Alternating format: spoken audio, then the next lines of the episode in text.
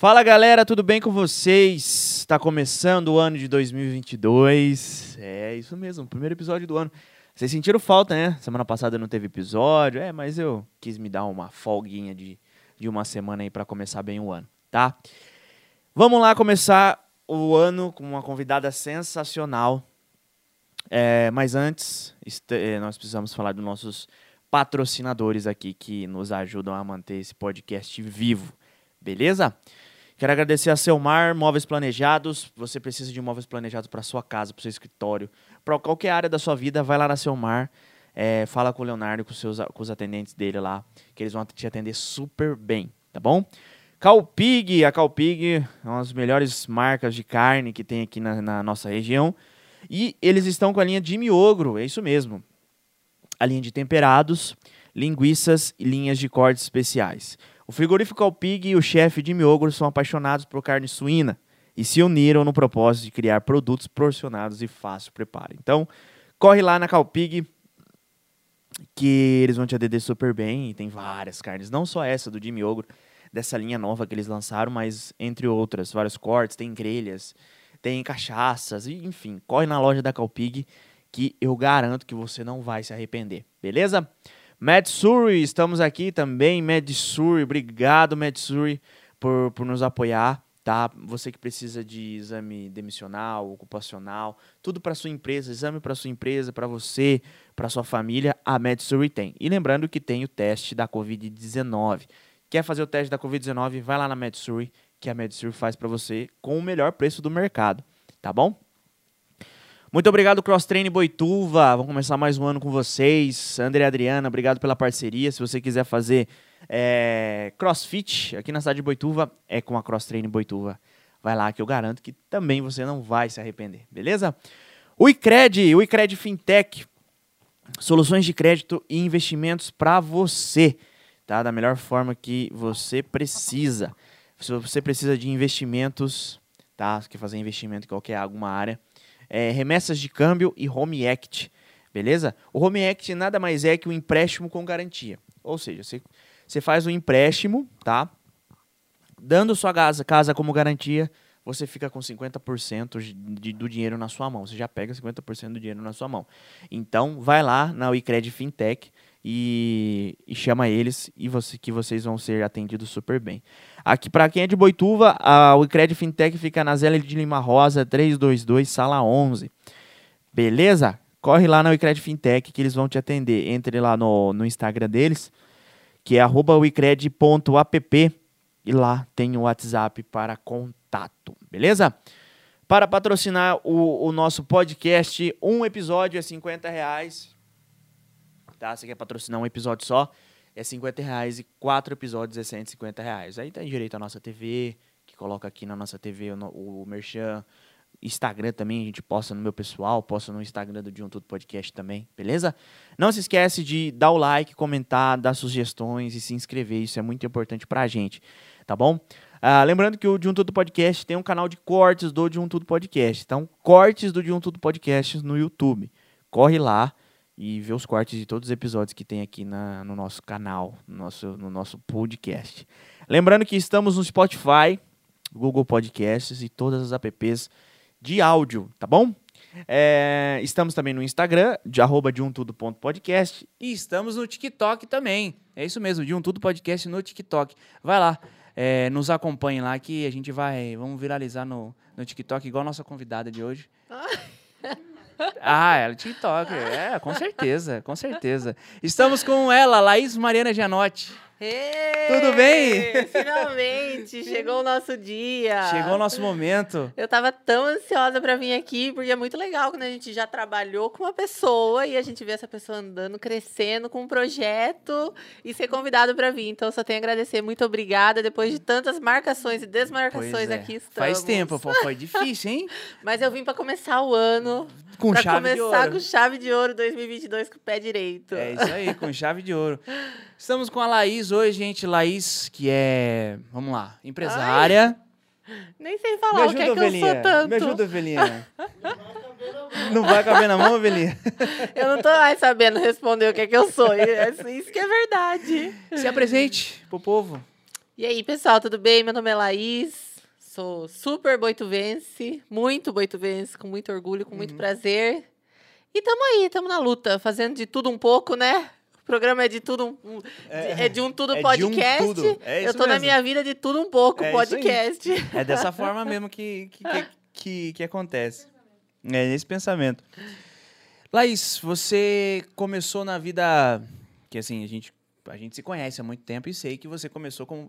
eh, Você trabalhava como bancária. É, era bancária. Como que é o nome mesmo? Você trabalha num banco. Eu trabalhava no banco. Você Trabalhei trabalha- três anos no banco. Num banco. Antes de, de, de, de trabalhar, na, comprar a TV Boi- adquirir a TV Boituva, né? Sim, é. Na verdade, antes do banco já teve né, outros empregos. Comecei a trabalhar bem Uhum. novinha. Comecei a trabalhar com 12 anos. Uhum.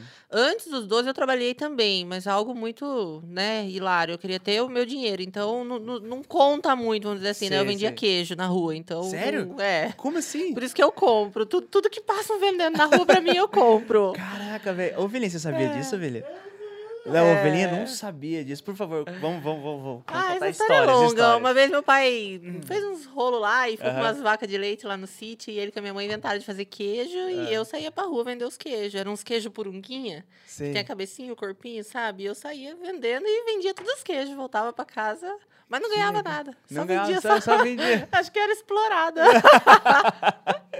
Laís vendia queijo. Cara, Ai. que momento sensacional. Muito Mas bom, bom. assim, depois eu comecei. é, meu primeiro trabalho mesmo, eu tinha 13 anos, Uhum. trabalho mesmo, assim, né? Eu fui secretária no escritório de arquitetura, na frente da minha casa, era minha vizinha. Porque eu Uhum. Queria trabalhar e minha mãe não deixava. Uhum. E aí eu sempre fui muito estratégica, né?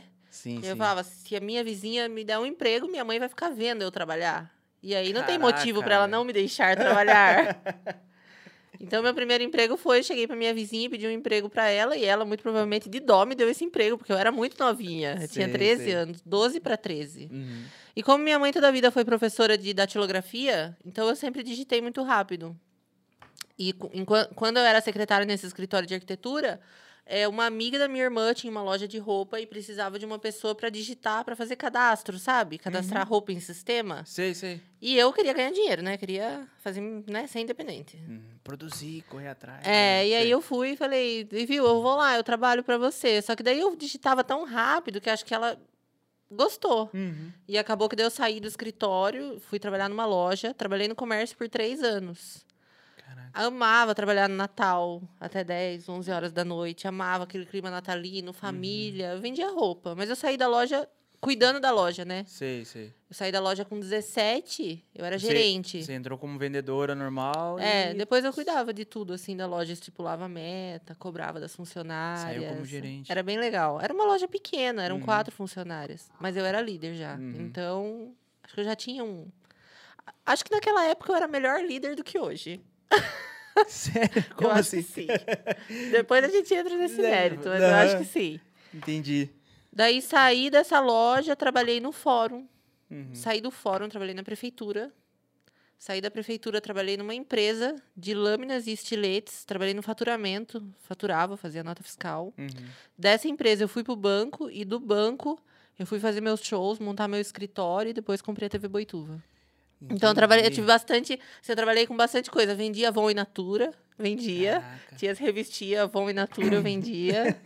Isso, isso bem novinha, assim, bem novinha. Trabalhei Sei. com bastante coisa já. Nunca passei ap- aperto nesse sentido, Ah, assim. sempre soube se virar. Isso aí. É. você- ah, não. Ah, ca- ca- pa- calhou de perder uma coisa aqui, não. Vamos virar, eu sei como fazer e vou É, eu sei queria- como dar a volta por cima. Eu queria ter minha vida, eu Uhum. queria. Então, o que aparecia eu trabalhar, eu trabalhava. E se a oportunidade era melhor, eu ia, eu ia Sei, seguindo. sei até a hora que eu achei que eu devia voar sozinha, né? Entendi. Você entrou no banco depois da loja, né? Que você falou. É, na verdade, eu entrei no banco em 2010. E lá no banco eu tive um, um período muito bom, porque eu vendia bastante. Eu vendia bastante título de capitalização, eu vendia bastante cartão de crédito. Uhum. E eu sempre fui, na época, eu era até mais do que hoje, eu acho. Eu acho que o gás vai. Eu, eu, sou, eu sou nova, mas tem hora que eu acho que lá eu tinha um gás maior do que hoje, por exemplo. Sei, sei. E eu lembro que eu, eu era de uma equipe, Uhum. e aí eu chegava pro gerente, o gerente falava assim: ah, vocês têm que fazer é, cinco cartões de crédito. Eu era abusada. Se ele assistisse esse programa, eu até falava pra ele assistir. Eu chegava pra ele e falava assim. E aí, é, quanto que. Quantos, quantos cartões a equipe tem que fazer?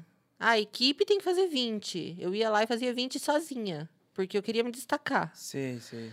E isso de fato aconteceu. Quando eu entrei no banco, eu falei que eu ia fazer o máximo e eu ia ficar lá três anos. Eu falei que eu ia ficar três anos. Se em três anos eu fosse para a área comercial e tivesse chance de crescimento, eu permanecia no banco. Se em três anos eu não fosse, eu saía. Certo. Esse foi um prazo que eu estipulei. Então, eu vendi muito nesses três anos, tirei a certificação de bancário, na época CPA 10, hoje em dia acho que ainda tem CPA 10, CPA 20, enfim. Nas minhas primeiras férias já fui, já me certifiquei. Sei. Cheguei a receber duas homenagens à Superintendência de Sorocaba por abertura de conta e venda. Eu acho que se eu tivesse ficado no banco, eu teria crescido. Sei, sei. Mas não no prazo que eu tinha estipulado para mim mesma. Então, assim, eu entrei no banco em abril de 2010 e saí do banco em abril de 2013. Eu não fiquei nem um mês a mais do que o que eu tinha. Ah. afirmado que eu ficaria. Determinado. Exatamente. Porque o meu medo era, como eu já fazia os eventos naquela época, quando eu- antes de eu entrar no banco, eu já comecei com os eventos. O meu medo era ficar no banco e chegar numa idade e não querer mais arriscar. Olhar Tipo- e falar, agora eu não vou arriscar mais, porque isso acontece. Sim, com certeza. Né? Então, na época, eu estava com 23 anos, 23 para 24. Eu estava numa idade Uhum. queria eu, naquela época que eu saí do banco, ter a cabeça que eu tenho hoje. Com certeza eu teria errado muito menos, né? Uhum. Mas eu tava numa idade mais madura do que nos 17, 18, Aham. que você ainda tá naquela emoção de querer fazer sua Fazer vida. tudo e tudo mais. E também tava numa idade confortável para arriscar, porque eu ainda não tava, não tinha filhos, como hoje ainda não tenho, não tava casada, vivendo com a minha mãe. Então é mais tranquilo você arriscar quando você Com tá nessa certeza. fase, né? Sim, com certeza. E assim foi. E aí eu saí do banco e montei meu escritório da X7 Aí e nasceu fui a para os Gisele eventos. Produções. É, na verdade, a X7 começou. Eu ainda estava na faculdade, ainda antes do banco, né? Eu trabalhava na, no faturamento. E aí o Oscar, que é tipo meu melhor amigo, chegou para mim na época com uma ideia de fazer um esquenta do rodeio, que é a festa que meu tio faz, que eu sempre trabalhei. E aí eu pedi autorização pro meu tio, ele autorizou e a gente fez o esquenta na época no Verde. Uhum. E foi um sucesso, assim, foi um sucesso. Deu lotação máxima. Eu lembro que foi assim umas 700 pessoas dentro do Verde. Caraca, dentro do verde? A gente fez aquele esquema de pulseira. Então o Sei, pessoal sei. comprava o convite, mas não ficava lá dentro. O pessoal ficava na calçada, ficava ali fora. Uhum. Na época não era como hoje, né? Sim, sim.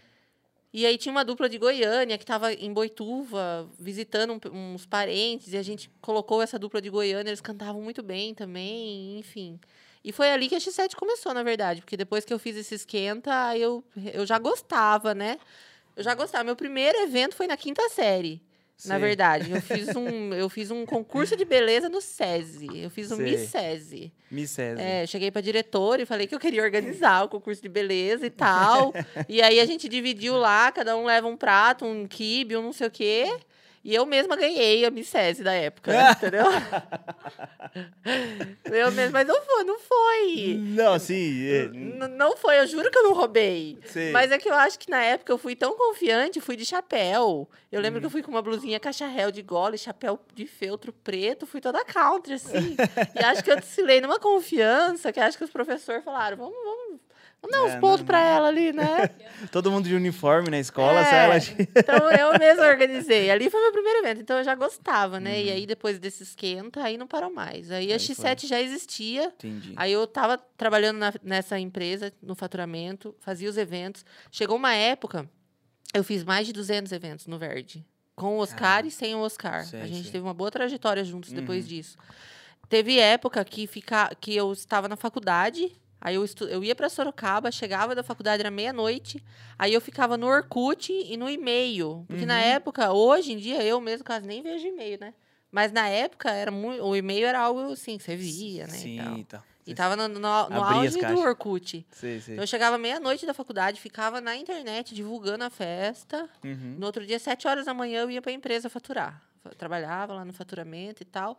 E aí faltava, né? Chegava quinta- quinta-feira, se eu tinha evento no Verde, eu já não ia pra faculdade pra eu ir, ir pro evento pra Uhum. trabalhar, né? Uhum. Mas eu era focada assim. Em trabalhar, né? Tanto que eu terminei minha faculdade, nem fui na formatura, eu nem fui, eu nem, eu nem fui, eu fui buscar meu diploma agora, recente. Eu terminei Caraca. a faculdade e nem me despedi de ninguém. Tipo, acabou, acabou, tchau, gente, Tchau, boa, felicidade. felicidade. Que formatura, que nada. Tipo, acabou, é mais um compromisso, um compromisso a menos na minha vida, vamos trabalhar, Uhum. Sim, né? sim, sim. Então eu ajustava lá, o povo assinava a lista pra mim, me ajudava já pra eu ficar nos eventos. Uhum. E aí foi indo um evento atrás do outro até eu decidir sair do banco. Nesse, foi uns quatro anos fazendo muito evento pequeno Uhum. e uns um pouco maiores, né? Mas não tanto assim. Até eu decidi lá em 2013 sair do banco pra. Pra adquirir e focar Pra em realmente você de- de viver- uma forma É. mais concreta, né? Porque por você estava fo... a questão de- dos estudos e tudo mais, trabalho, correr atrás, em que enfim, você falou que tem a X7 desde muito tempo. É, você estava focando em você, mas depois que você saiu do banco, aí foi o 100% Não, aí total. foi 100%. Eu trabalhava Aham. no banco, eu lembro que eu saía do banco, era tipo 4 horas da tarde, eu fazia aquele horário das 9 às 4. Sei, sei. E aí, quando era um evento um pouquinho de mais nome no Verde, tipo, ah, um pré-carnaval, Uhum. é, tinha um- uns outros nomes que agora nem vou sei. lembrar falar. Às vezes a gente fazia cartaz, né, pra colocar na cidade. Então eu saía Uhum. do banco, ia pra casa, botava tênis e eu descia a rua de a pé, colando cartaz no centro. Eu e Uhum. o Oscar. Ele ia de um lado da calçada, eu ia do outro. A gente com a fita, Uhum, colando bacana. e ia conciliando tudo, né? Até a hora que eu, che- que eu achei que, que era isso mesmo que eu queria fazer da vida e que era só isso que eu queria fazer, que eu nem imaginava que ia vir a TV e, a- e as outras coisas que eu faço hoje. entendeu? Entendi. Eu achava que eu ia só viver de festa. Só viver de, de festa e de É. evento. Exatamente, que é o que eu gosto, né? Sei. E você tem muito. Vou... Tem a X7, né? O nome X7. Co- De onde vem? Você gosta muito do número 7, tem histórias do número 7 e tudo Sim, mais. é, De onde que vem o X7? X é multiplicação. Uhum. E o 7, até tem aqui, eu até tatuei aqui na minha mão. A minha Uhum. avó me ensinou que o 7 era, na Bíblia, né, diante de Deus, era o número da promessa. Uhum.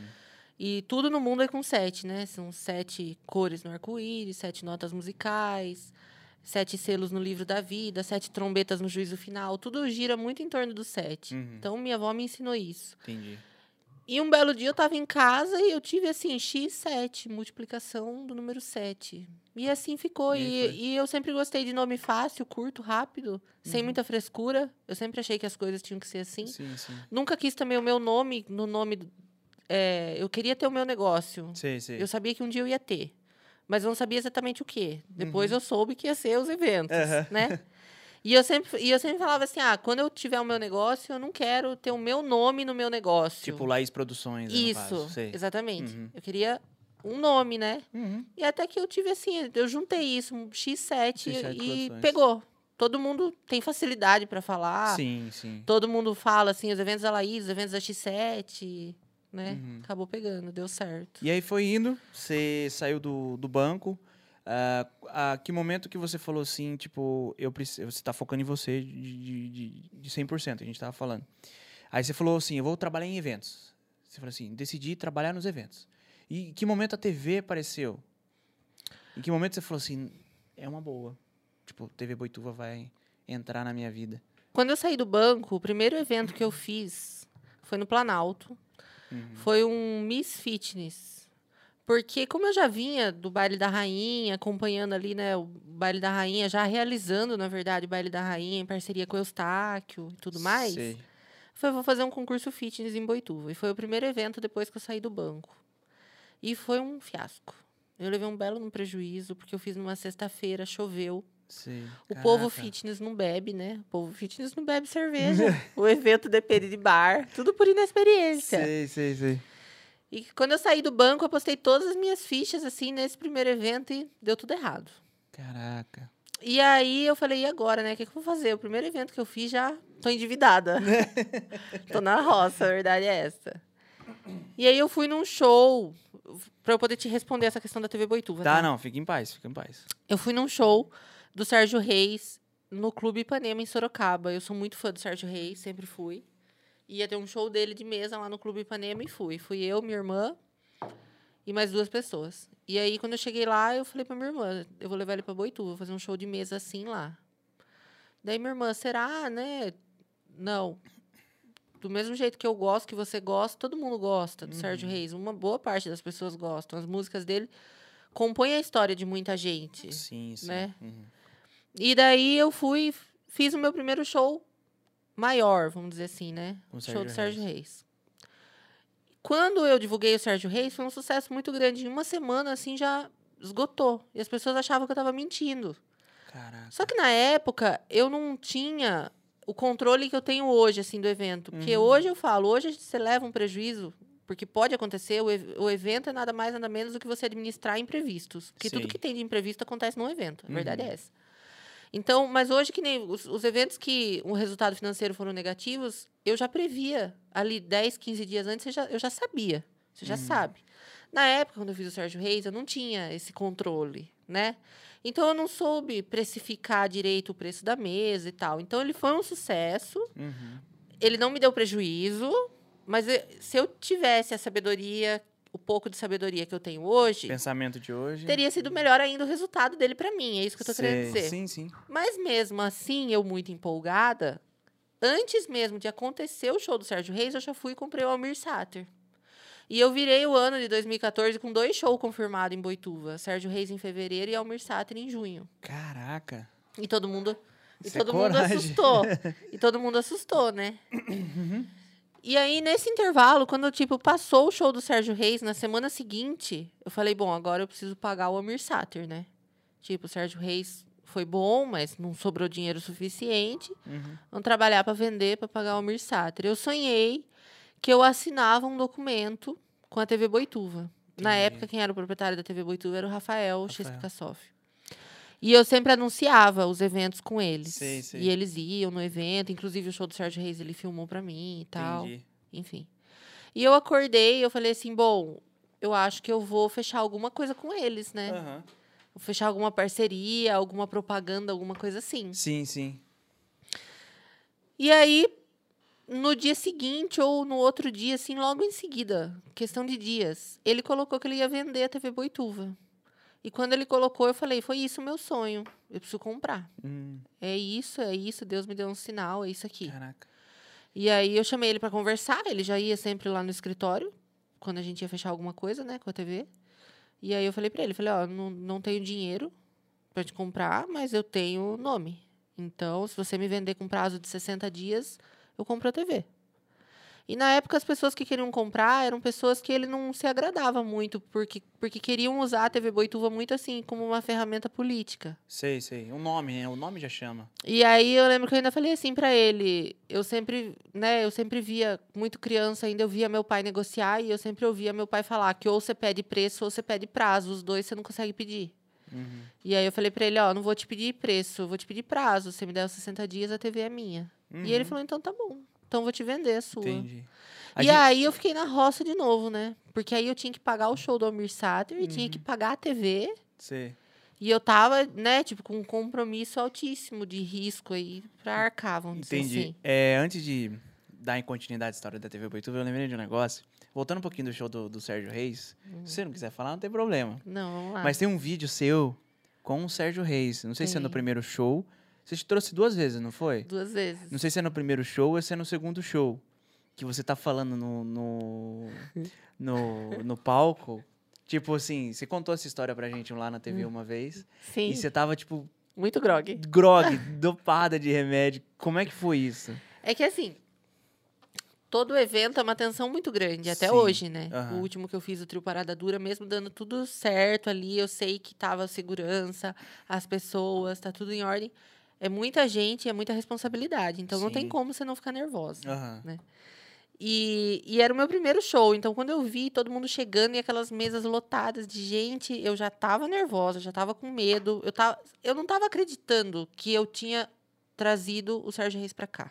Hum. Porque as pessoas falam assim, ah, é um artista mais antigo e tal. As pessoas não têm muita dimensão, que é um Sim. risco muito grande também, que Com o cachê também é certeza. caro Exato. que também é um investimento muito alto. E na época, eu não estava conseguindo acreditar que eu tinha sido capaz de trazer o Sérgio Reis, entendeu? Eu não, eu não tava caindo minha ficha. Então eu estava muito nervosa, muito emocionada. Sei. E eu queria que o show fosse perfeito, que não tivesse nenhum erro. E nós tivemos um erro muito grave, um erro de bar. Uhum. Ah, eu normalmente trabalhava com cerveja de latinha e nesse evento a gente trabalhou com long neck. E a long neck ela tem um tempo maior para gelar. A Uhum. latinha você coloca ali, joga o gelo por cima, 20 minutos, meia hora, ela gelou, Sim, né? sim. Com uma quantidade boa de gelo e tal. Uhum. A long neck não.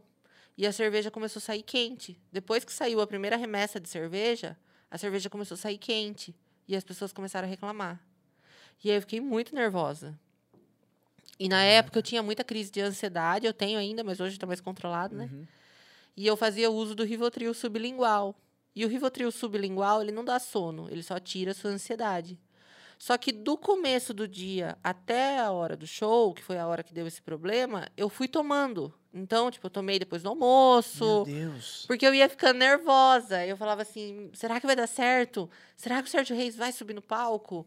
Tipo, tá, o show, Uhum. ele em si, o cachê dele, já tava pago, ele ia subir no palco. Mas Sim. eu, eu tava.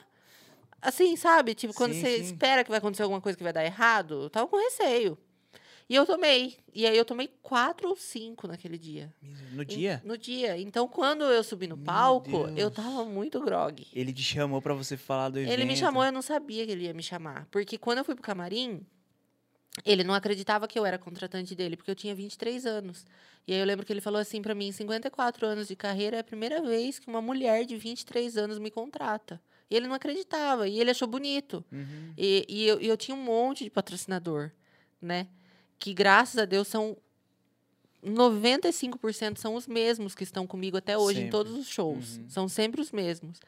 E aí ele ficou impressionado de ver que eu tinha os patrocinadores e tal, que eu tinha realmente feito um trabalho Sim. e eu era muito nova para isso e era mulher num mercado que a grande maioria é homem. Uhum. E aí eu não sei o que, que deu na cabeça dele de no meio do show ele me chamar. E eu tava muito grog. Caraca. Então eu fiz um discurso, mas só que no vídeo dá pra ver assim que eu vou um pouco pra frente, É. eu vou um pouco pra trás, É, assim. Segurando o microfone assim. É, assim. mas todos os meus shows, todos meus, tirando esse último do trio Parada Dura, Uhum. todos os meus shows eu tava no Rivotril. Todos. Porque eu fico nervosa. do Chitão, então, Nossa, eu entendi. todos eles. Caraca. É. O quê? Ah, Tem a cara, música, é, eu gravei É, já a- esse, do- com a música do Rivotril. Jéssica falou que ela tem que fazer a música do Rivotril. É, Rivotril. Não sei o quê. frontal. Ah, frontal. Tra... Lexotan. Lexapro. Caraca, esse vídeo é muito. É, esse, você contando pra gente aquele dia no, no, no estúdio lá da, da TV Boituva, a gente não acreditou, depois a gente foi ver o vídeo. Misericórdia, a gente deu risada. Depois eu É. falei, que isso, cara? Como assim? E é, e realmente é isso que você falou, né? Fazer evento, lidar com pessoas. Um monte de gente, um mar de gente lá. Foi nessa RB, né, esse show. Foi nesse RB, e aí eu lembro que eu fiquei tão preocupada, porque como eu já tava com o Almir Sater confirmado, eu fiquei tão preocupada das pessoas não me perdoarem. Porque, assim, a cerveja Uhum. começou a sair quente, e depois, logo em seguida, já começou a sair gelado de novo. Uhum. Não foi uma coisa que ficou a noite inteira a cerveja quente. Não, Sim, sim. te arrumou o erro, Aham. né? Mas eu fiquei com muito medo das pessoas não me perdoarem. E não irem mais nos meus eventos. Aham. E aí eu fui na porta desse RB e eu fiquei me despedindo de todas as pessoas, uma por uma pedindo desculpa. Olha, desculpa por alguma coisa, foi meu primeiro Cê- show. Olha, meu primeiro mesmo, show, tal, não verdade. sei o quê. E não tenho vergonha de ter feito isso, pelo contrário, eu acho que todo mundo entendeu que Sim. embora eles não tinham nada a ver com isso, porque o cliente compra para ter o evento e ter o conforto e tudo mais, Uhum. mas eles viram que realmente não foi algo que eu fiz, ah, vou fazer nas coxas. Ah, sim, é. Ah, vendi o ingresso e dane-se se der alguma coisa errada. Sim, Realmente sim. foi um erro ali por inexperiência, que era o meu primeiro show. Então eu fiquei Uhum. lá pedindo desculpa pra todo mundo, chapadona de Rivotril também.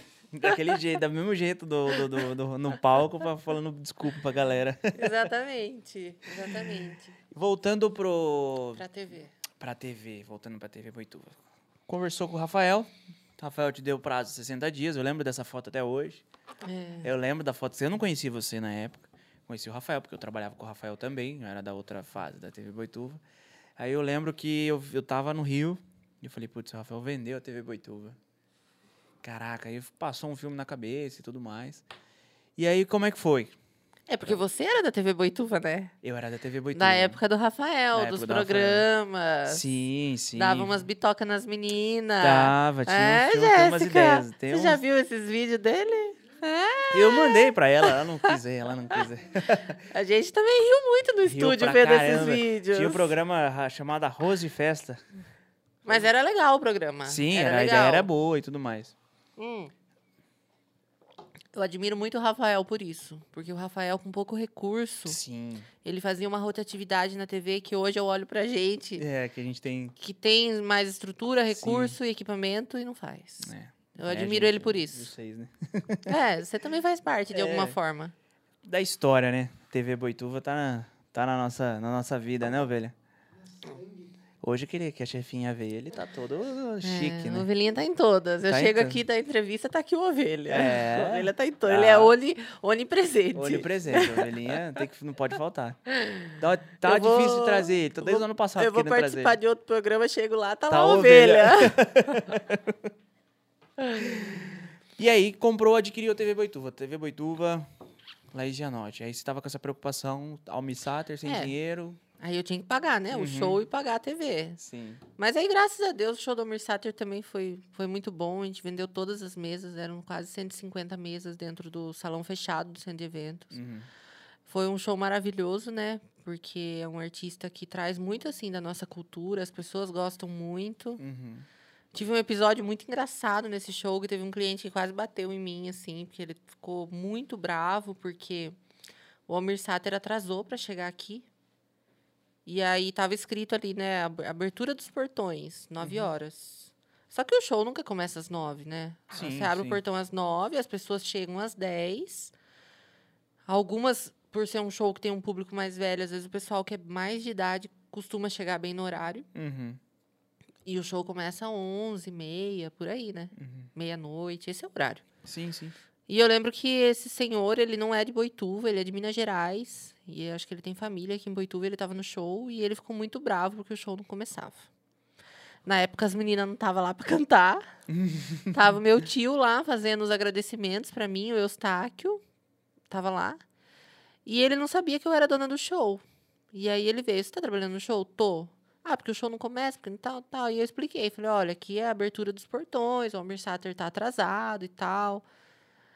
Ah, mas ele começou, começou, começou, começou, até que eu falei pra ele, olha, eu sou a dona do show. E aí ele começou a brigar muito comigo. Ah, você não Nossa. sabe fazer evento? O que, que é esse atraso? Que eu quero meu dinheiro de volta, que não sei Uhum. o quê. Aí eu falei, então tá, vou devolver o dinheiro do senhor. Não, mas não é isso, eu vim também pra ver o show, quero ver Ué. o show. Não sabia muito o que ele queria, estava Uhum. extremamente irritado. Aí eu lembro que ele falou tanto, tanto, tanto, ele me xingou tanto, ele falou que eu não sabia fazer evento e tal, tal. Eu vi que não tinha conserto. Aí eu falei pra ele, olha, deixa eu falar uma coisa pro senhor, o senhor tá certo. Eu não sei mesmo fazer evento, é o meu segundo show. eu Preciso da ajuda do senhor, eu preciso que o senhor me ajude para no próximo eu não errar. Sério? Comecei a, sabe? Sei, sei. E aí ele virou meu amigo.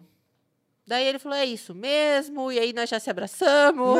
e aí e a gente já se abraçou. E aí eu já Caraca. mandei um baldinho de cerveja na mesa dele. E ele foi lá e tal. E aí ele assistiu o show. E assim foi esse episódio do show do Almir Sater. Acho que eu nunca vou me esquecer. Porque naquele dia eu aprendi que às vezes as pessoas só querem que a gente concorde com elas. Sim. Né? É. Não Só é? concorda comigo, Às vezes pô. as pessoas só querem que a gente concorde com elas. Então Uhum. era, seria mais fácil eu ter concordado já no começo. Sim, né? sim. E aí ele foi lá feliz com o baldinho de cerveja dele, assistiu o show, saiu contente. E eu falei, ai, amei. Deu tudo certo. sucesso, o show foi sucesso. Foi um sucesso. E ele atrasou porque naquela noite o pai dele faleceu. Nossa. O pai dele faleceu. E aí eu lembro que o produtor dele chegou pra mim e falou: Ó, tá no meio do show, o pai do Almir Sater faleceu, mas eu não vou dar a notícia pra ele agora, eu vou esperar ele acabar o show, porque não ia alterar, né? Ele já tava no palco. E aí, quando ele terminou o show, ele recebeu a notícia. E ele atrasou pra chegar, provavelmente também porque ele tava resolvendo alguma coisa, acho que o pai já não tava bem, Sim, enfim. sim. Nossa. Então foi a primeira tragédia em shows, meu. Eu já vou entrar nesse, nesse, nesse quesito. e aí foi. Aí teve. Aí, aí deu tudo certo. Uhum. Aí paguei o Rafael, a TV passou a ser minha. E aí começou uma vida mais louca ainda. Mais doida ainda.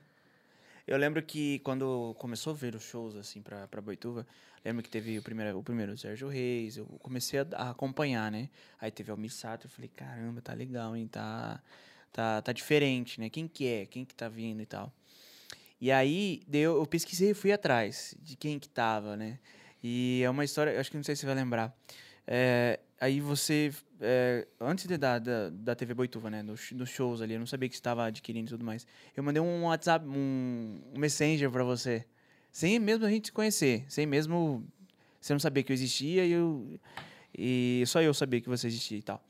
Eu mandei um mensagem pra Laís. Eu falei, Laís, parabéns. é, pelo que você faz, parabéns, tudo. Enfim, mandei um áudio lá no. Quando como lançou o áudio no, no Messenger, na época do Facebook. E aí você foi ver esse, esse, esse áudio quando você me chamou pra entrar na TV Boituva. É, porque eu não lembro quem foi que me indicou você. Foi o Rafael. Qual Rafael? O Rafael. Qual Rafael? Jesus Microsoft? É, foi o Rafael, tem razão. É, foi o Rafael. Quando o Rafael me indicou você, primeiro a gente dá aquela fuçadinha no perfil, né? É, pra saber Deixa quem dar que uma é olhada, ver que as amizades em comum, né, tal. E aí, quando eu fui mandar mensagem pra você, que eu vi o áudio, daí acho que eu mandei, né, desculpa, É, tal. Sim. Bem, eu, eu sempre fui péssima pra mensagem. Mensagem, Messenger ainda. direct, mensagem Facebook eu não vejo, Hum. WhatsApp eu sou ruim, eu sou péssima. Uhum. E eu lembro que eu tinha mandado, eu tinha mandado sim, porque. Parabenizando, porque era um negócio diferente. É. Eu lembro, eu lembro. Foi. Eu tenho, se entrar no Messenger aí, deve ter salvo lá. Ou, se for lá no começo, deve ter salvo essa mensagem. Era um negócio diferente e e até hoje não se tem muito na região, né? Essa, Pois essa é. coisa de show de mesa é bem difícil Show de de mesa, exatamente. Então, não é tem. Ou é, por exemplo, a região, ou é rodeio, tipo, há vários shows e tudo mais, ou não tem. Sim. Não tem. Ou é show pequeno, não é show grande de mesa e Sim. tudo mais que você faz. Então era uma coisa diferente. Sim. Eu falei, caramba, meu, que legal. Aí fui lá e mandei mensagem. Falei, vou mandar mensagem pra Laís. Parabéns, viu? Tudo de bom. Eu fui pesquisar quem que tava fazendo, quem que tava trazendo. Aí eu fui lá, tava lá, Laís Gianotti.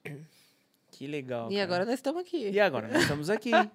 Já vivemos do- pouca coisa depois pouquinho disso. só, Pouca pouquinho só. coisa. E aí foi indo TV Boituva e Laís Gianotti. Como é que foi a lidar com isso? Lidar, putz, eu tô com a TV Boituva. Não, a TV no começo eu fiquei muito perdida, né? Uhum. A TV no começo eu via um potencial muito grande. Eu lembro que o primeiro site que, que eu refiz dela, eu gastei assim um dinheiro absurdo na época. E ele, o Ovelha nem tava com a gente. O Ovelha nem chegou a ver esse site no ar. Ele parecia um G1. Uhum. Tinha tudo. Cotação de dólar, signo, tipo, tinha tudo. Uhum. E aí o site ficou pronto e eu falei, nossa, que legal, a gente tem o site mais completo da região. Aham. Mas e para alimentar esse site? Eu não tinha noção do trabalho sim, que era. Sim. Então a TV foi uma coisa que eu fui descobrindo depois, né? Mas muitas vezes ela me salvou em muitas situações. Então é algo que eu tenho certeza que era para para cair no meu colo, era para ser minha. Uhum. É algo que eu pretendo dar continuidade. Só que hoje eu tô mais racional do que naquela época, né? Naquela época a gente tinha ações assim na Uhum. TV que a gente já não, não sabia o que dava resultado, o que não dava, hoje eu Exato. sei. Exato. Então, agora, por exemplo, a gente está numa época que o digital está muito forte. Uhum. Mas o digital estar forte é uma coisa, a rentabilidade é outra, a lucratividade é outra. Sim, sim. Então, hoje a gente está priorizando o que dá certo na TV. Ovelhinha meu parceiro, meu braço direito, né? Uhum. Meu, não sei nem dizer o que, que vai ser no- a gente daqui para frente, se ele vai ser meu sócio, o que, que a gente vai inventar aí. Sim, sim. né? Mas hoje ele segura as pontas da TV para mim, com o nosso compromisso principal, que é a missa, e os demais projetos eles estão guardados. E na hora certa a gente vai voltar com mais força do que nunca. Sim, sim. Porque isso é algo que eu demorei muito para entender, Gabriel, que às vezes o que uma coisa pode estar em alta, uma, uma coisa pode acontecer, uma coisa pode ser muito legal. Uhum. Mas se isso não tiver no negócio, eu tô falando, né, não te, não te der chance de lucratividade, você só vai gastar tempo. Exato. E se for para você gastar o seu tempo e não ter lucro, você fica com a sua família, que é Sim. melhor. Sim, com certeza. Pelo menos é a cabeça que eu tenho hoje. Ah, não. Sim, isso daí é, é dessa forma mesmo que a gente precisa, precisa viver e precisa manter Sim. isso, né? Isso Então, na de época, a fato, gente fez bastante coisa. Na época, a gente lançou um site. Mas na época não tinha o lance da transmissão ao vivo, né? Era tudo É. muito, Sim, sim. é. Muito assim, amarrado. Hoje tá mais livre, né? Hoje a gente tá com o celular na rua, acontece um, alguma coisa, você já entra ao vivo pelo celular, Uhum. né? Acontece um incêndio, você vai lá, entra pelo celular, já mostra onde que é o incêndio. É, antigamente. Passa o helicóptero, você toma um banho, porque já aconteceu isso comigo também. helicóptero apagando o incêndio, me molhou tudo. E eu lá ao vivo Caraca. na TV Boituva, e todo Sei. mundo rindo no ao vivo. Então, Tem- hoje tá tudo tá mais fácil, vamos dizer Uhum. assim. É, eu antes era. gra- Saía filmar, fazia externa. chegava, Exatamente, editava editava. E postava. né? Sim. É, tem todo, tem- tinha toda aquela preocupação de, de chegar até o público final, né? A Hoje- TV depois, ela me ajudou muito, porque aí os próximos eventos que eu fiz, eu usava ela para divulgar os meus eventos. Sim. Os concursos da rainha que vieram depois, a TV teve uma participação muito forte Uhum. de divulgação de candidatos, de várias coisas assim, né? Sim, sim, sim. Então ela sempre foi uma ferramenta que, que me ajudou muito com os eventos Uhum, também. certo. né? Então, mesmo que naquela época não acontecesse o que acontece hoje, da gente fazer uma transmissão ao vivo, fazer uma matéria, fazer uma divulgação, ter uma Uhum. parceria, ela me empurrava para frente, Sim, de alguma sim. forma. Ela colaborava com o meu trabalho, Uhum. né? Eu só não imaginava que a gente ia caminhar para esse caminho que a gente está hoje, de fazer, por exemplo, transmissão ao vivo. Nunca imaginei na minha vida que a gente ia fazer transmissão ao vivo. Né? Era uma coisa ia- tão de, de longe, assim, era uma coisa tão É, distante. Que... Exatamente. Sim, sim. Exatamente. E você fez show de Titão. É. Logo, logo depois, né? Eu fiz, de- depois eu fiz o Sérgio, depois eu fiz o Almir Sater, depois eu fiz o Milionário José Rico. Ah, o Milionário você foi antes do Titão? Foi antes do Chitão. Verdade. Esse é o show que eu mais tenho saudade, assim. Você fez o show dos Milionários. Eu tava no, no dia lá. Eu tava, não, não comprei, não, não fiz o. Sim. Não fiz o. Não, não fui no show, né, não comprei, enfim, eu tava no, tinha um evento no mesmo lugar, né?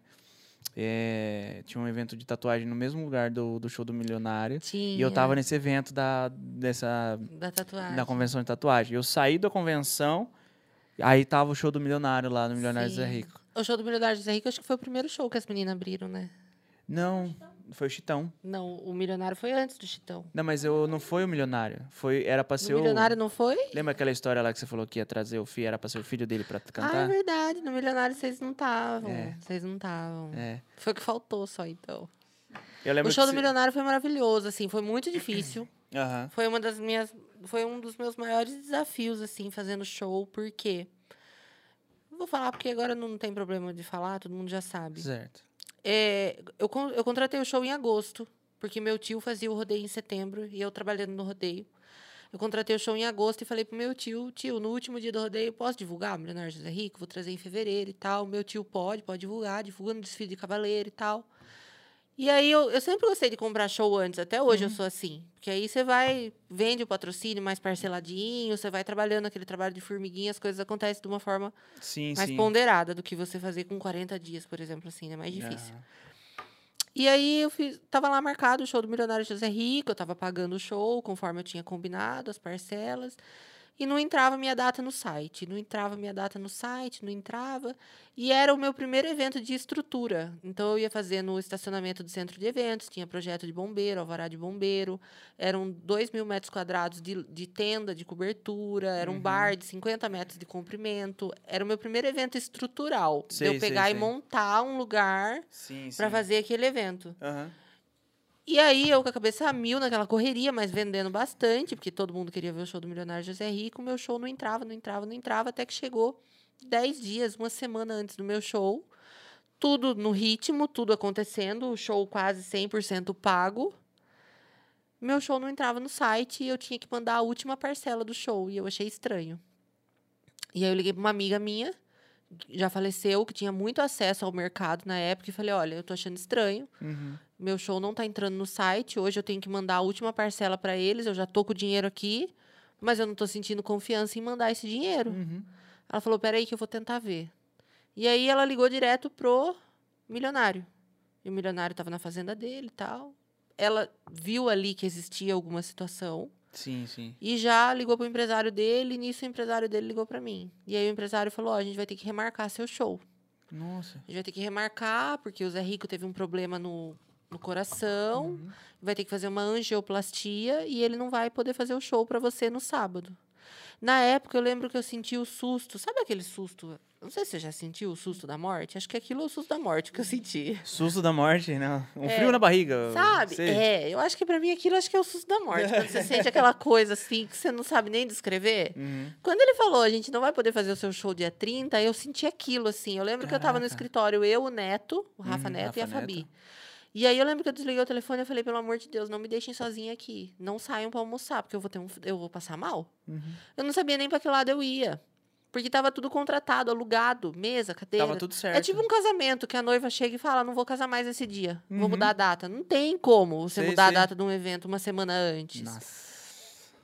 Só que aí eu fui, peguei. Nisso, já liguei pro meu tio Clodo e pedindo ajuda pro meu tio, porque ele a vida inteira fazendo rodeio, fazendo festa, fazendo show, né? Liguei pro Eustáquio e tal. E aí eu falei, bom, já ligando no centro de eventos, e aí tinha, na, na outra semana tinha esse evento da tatuagem. E aí eu dependia do cara da tatuagem, né? Sim, Me sim. aceitar lá. E aí eu também não queria fazer no mesmo dia do evento da tatuagem, porque eu achava que um som ia atrapalhar o outro, embora Aham. fosse horários diferentes. Daí meu tio falou, ó, é, eu, eu lembro que eu tinha assim como opção dia 28 de fevereiro ou dia 7 de março, Uhum. né? Dia 28 de fevereiro tinha o evento da tatuagem, que era o que eu não queria, Sim, sim. mas eu podia fazer no estacionamento. Dia 7 de março tinha um evento que teria que ser desmarcado, era um evento tipo da prefeitura, que talvez eles pudessem realocar para poder fazer o show. Uhum. E aí eu lembro que meu tio Clodo falou assim pra mim: faz dia 28, já resolve isso, porque senão você vai começar depender de um, depender de outro pra Daqui a pouco não mudar a faz. data e daqui a pouco não faz. Então faz dia 28. Eu falei: tá bom, vou fazer dia 28. Aí na segunda-feira a gente foi pra Jaguariúna, acho que era americana, Uhum. no escritório do Milionário José Rico. Era uma casa bem diferente dos outros escritórios que eu já fui de artista na minha vida. Era uma Uhum. casa bem abandonada, assim.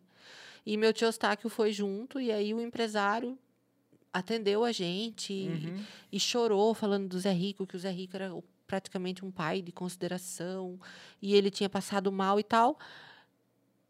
E aí ele falou, ó, a gente vamos remarcar o show, vamos refazer o contrato, eu vou te dar de brinde o show dos filhos dele pela, né, pelo mal-estar de ter que mudar a data. Os filhos dele é o Marcos Paulo e Marcelo.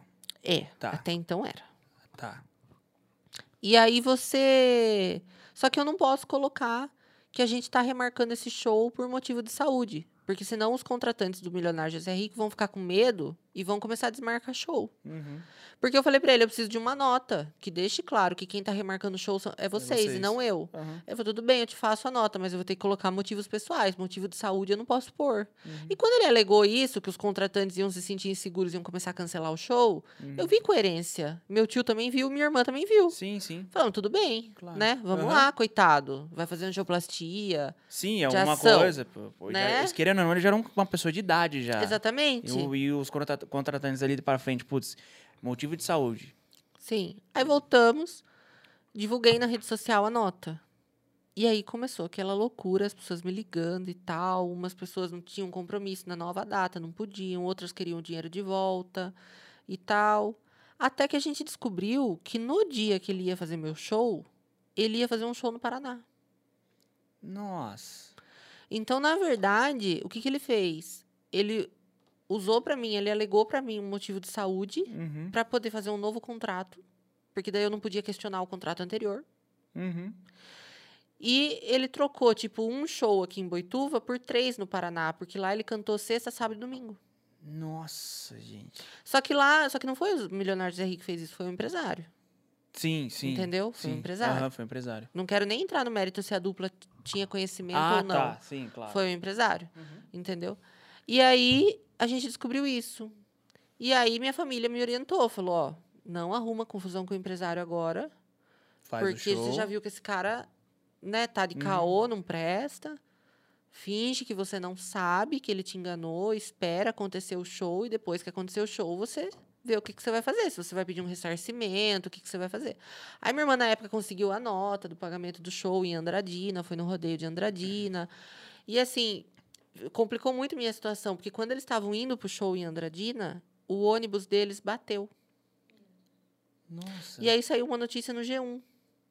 Milionário José Rico indo fazer show, bateu o ônibus. E aí as pessoas aqui em Boituva começaram a achar que eu tava enganando elas. Nossa, aí virou. Entendeu? Aí saiu o Caraca. comentário que eu tinha vendido o show mais caro para outra cidade e tal.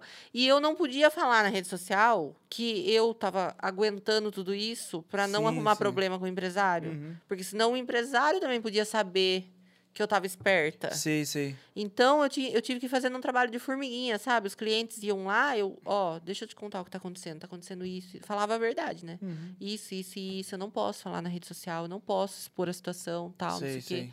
Aí até os clientes ficaram inseguros, Uhum. né? Então, foi assim, foi 20 dias que eu não dormi. Foi 20 dias que eu ia na igreja todo dia. Todo Uhum. dia eu ia na igreja rezar. Eu saía do escritório com a minha mala, que eu uso até hoje em época de show, a minha malinha de couro marrom, é Uhum. minha companheira, ovelha do Ovelhinha tá dando risada já. é. Eu saía do, do- escritório com a minha mala, eu ia na igreja rezar e eu falava assim, meu Deus, por favor, não deixe esse cara me enganar. E aí eu comecei a colocar peixe grande na história, sabe? Sim. Deputados, pessoal assim da cervejaria, comecei a colocar essas pessoas para ligar no escritório, Uhum. para que também o empresário visse que eu não estava assim sozinha no show, que eu tinha pessoas grandes por trás de mim para ele falar, Sim. epa, a menina novinha tem 24 anos, Mas tem a galera. mas tem, ela pode não ser nada, mas Uhum. ela tem pessoas ali que eu não posso dar furo, entendeu? Sei, sei. E aí foi, eu emagreci 8 quilos nesses 20 dias. Eu fiquei assim, super magrinha no dia do show. Uhum. E aí, na véspera do show, ficou as tendas montadas, esses 20 dias no centro de eventos. Eu passava lá na frente, passou carnaval nesse período, e as tendas lá montadas.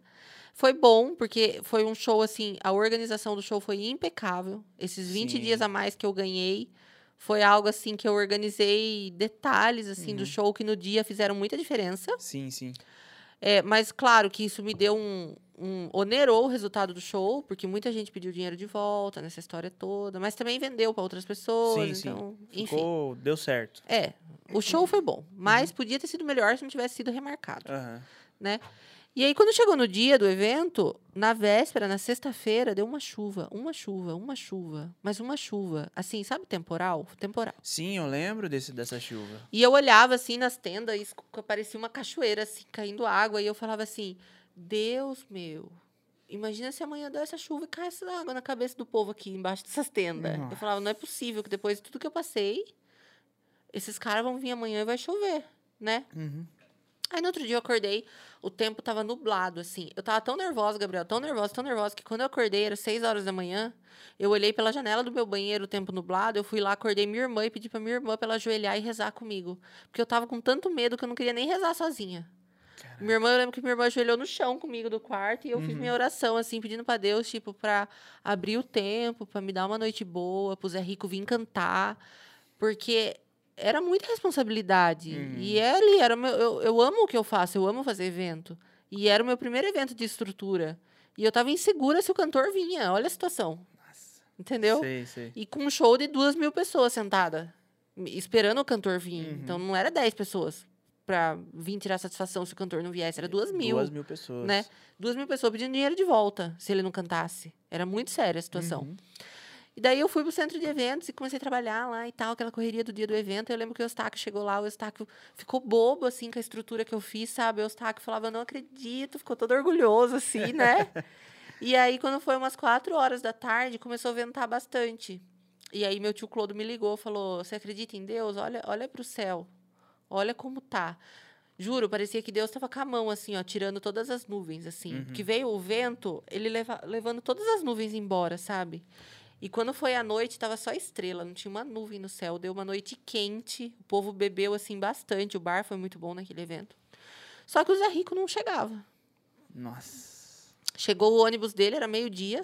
Minha mãe me ligou.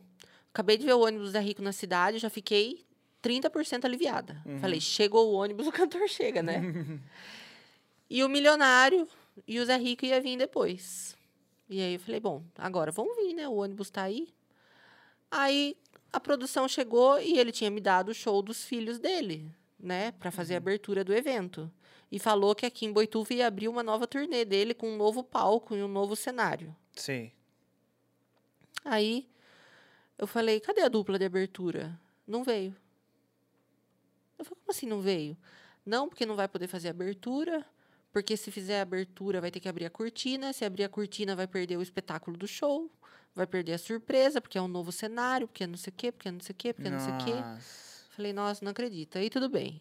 O, a- a- teve o bailão lá depois com outra, com outra dupla, a dupla não veio. Para resumir, não apareceu os filhos. Não, não, não, Não, vieram, não vieram. Aí Caraca. Deu 10 horas, 10 e meia, 11 horas, nada do Zé Rico. Mas o povo ali bebendo, eu não Tava lembro se tranquilo. teve. é, não teve abertura nesse show, não teve nenhuma outra dupla, nada. Não chegava, não chegava, não chegava, até que chegou. Sei, mas a, a dupla do. a- o empresário do, do Milionário Zé Rico na época era o mesmo empresário do Marcos Paulo e Marcelo? Ou você não, não, não tinha esse conhecimento? Eu não tinha esse conhecimento. Entendi. Até porque, como eles eram filho mesmo, falava, Sim.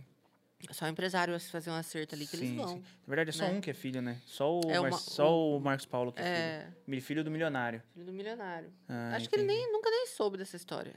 Se ele assistiu Ah, o programa, é. ele fica sabendo. Sim, ele deve ter. Nem, nem. se va- Vamos, vamos dar pro Marcelo? Vamos dar pra eles lá? Vamos? Daí ele, se ele souber, daí tá devendo um show pra, pra falar Aí, isso então. eu falo, aí, beleza, aí ia ter abertura, não teve abertura. Aí, Uhum. ele, aí quando eu comprei o show, ele falou assim, ó, quando eu comprei o show, eu comprei o show no formato reduzido, no formato, no formato de pocket. Sei. Aí ele falou, ó, agora a nova data, eu vou mandar pra você as bailarinas, vai ser um formato completo. Sei. Tá bom. Fechou? Então ele me, me, me deu ali os filhos e as bailarinas, né? Tá bom. Uhum. Chegou no dia, os filhos não veio. Falei, ai, vindo os, o Milionário José Rico fazendo esse show, tudo bem. Tá tudo Falei, certo. depois eu me viro com os clientes, eles pagaram pra ver o Milionário José Rico, o Milionário José Rico eles vão ver. Uhum. Tá bom.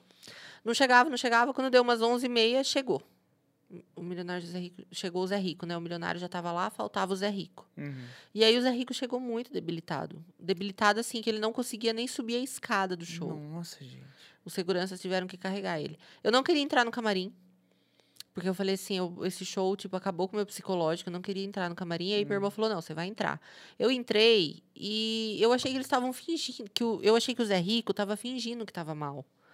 De, de receio, Não, de, sei, de eu processar, de eu ter descoberto De que, eles fizeram um show em outra, fizeram show, data, em outra cidade na mesma data e tal. Uhum. Falei assim, eu acho que ele tá fingindo, né, que tá Sei, sei. mal e tal.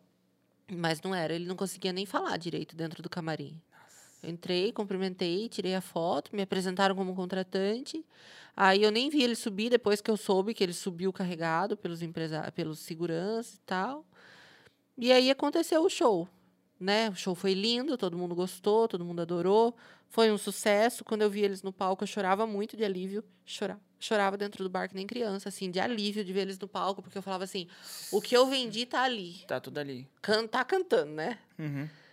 Só que depois, quando eu soube na terça-feira que o Zé Rico havia falecido, eu tomei um choque.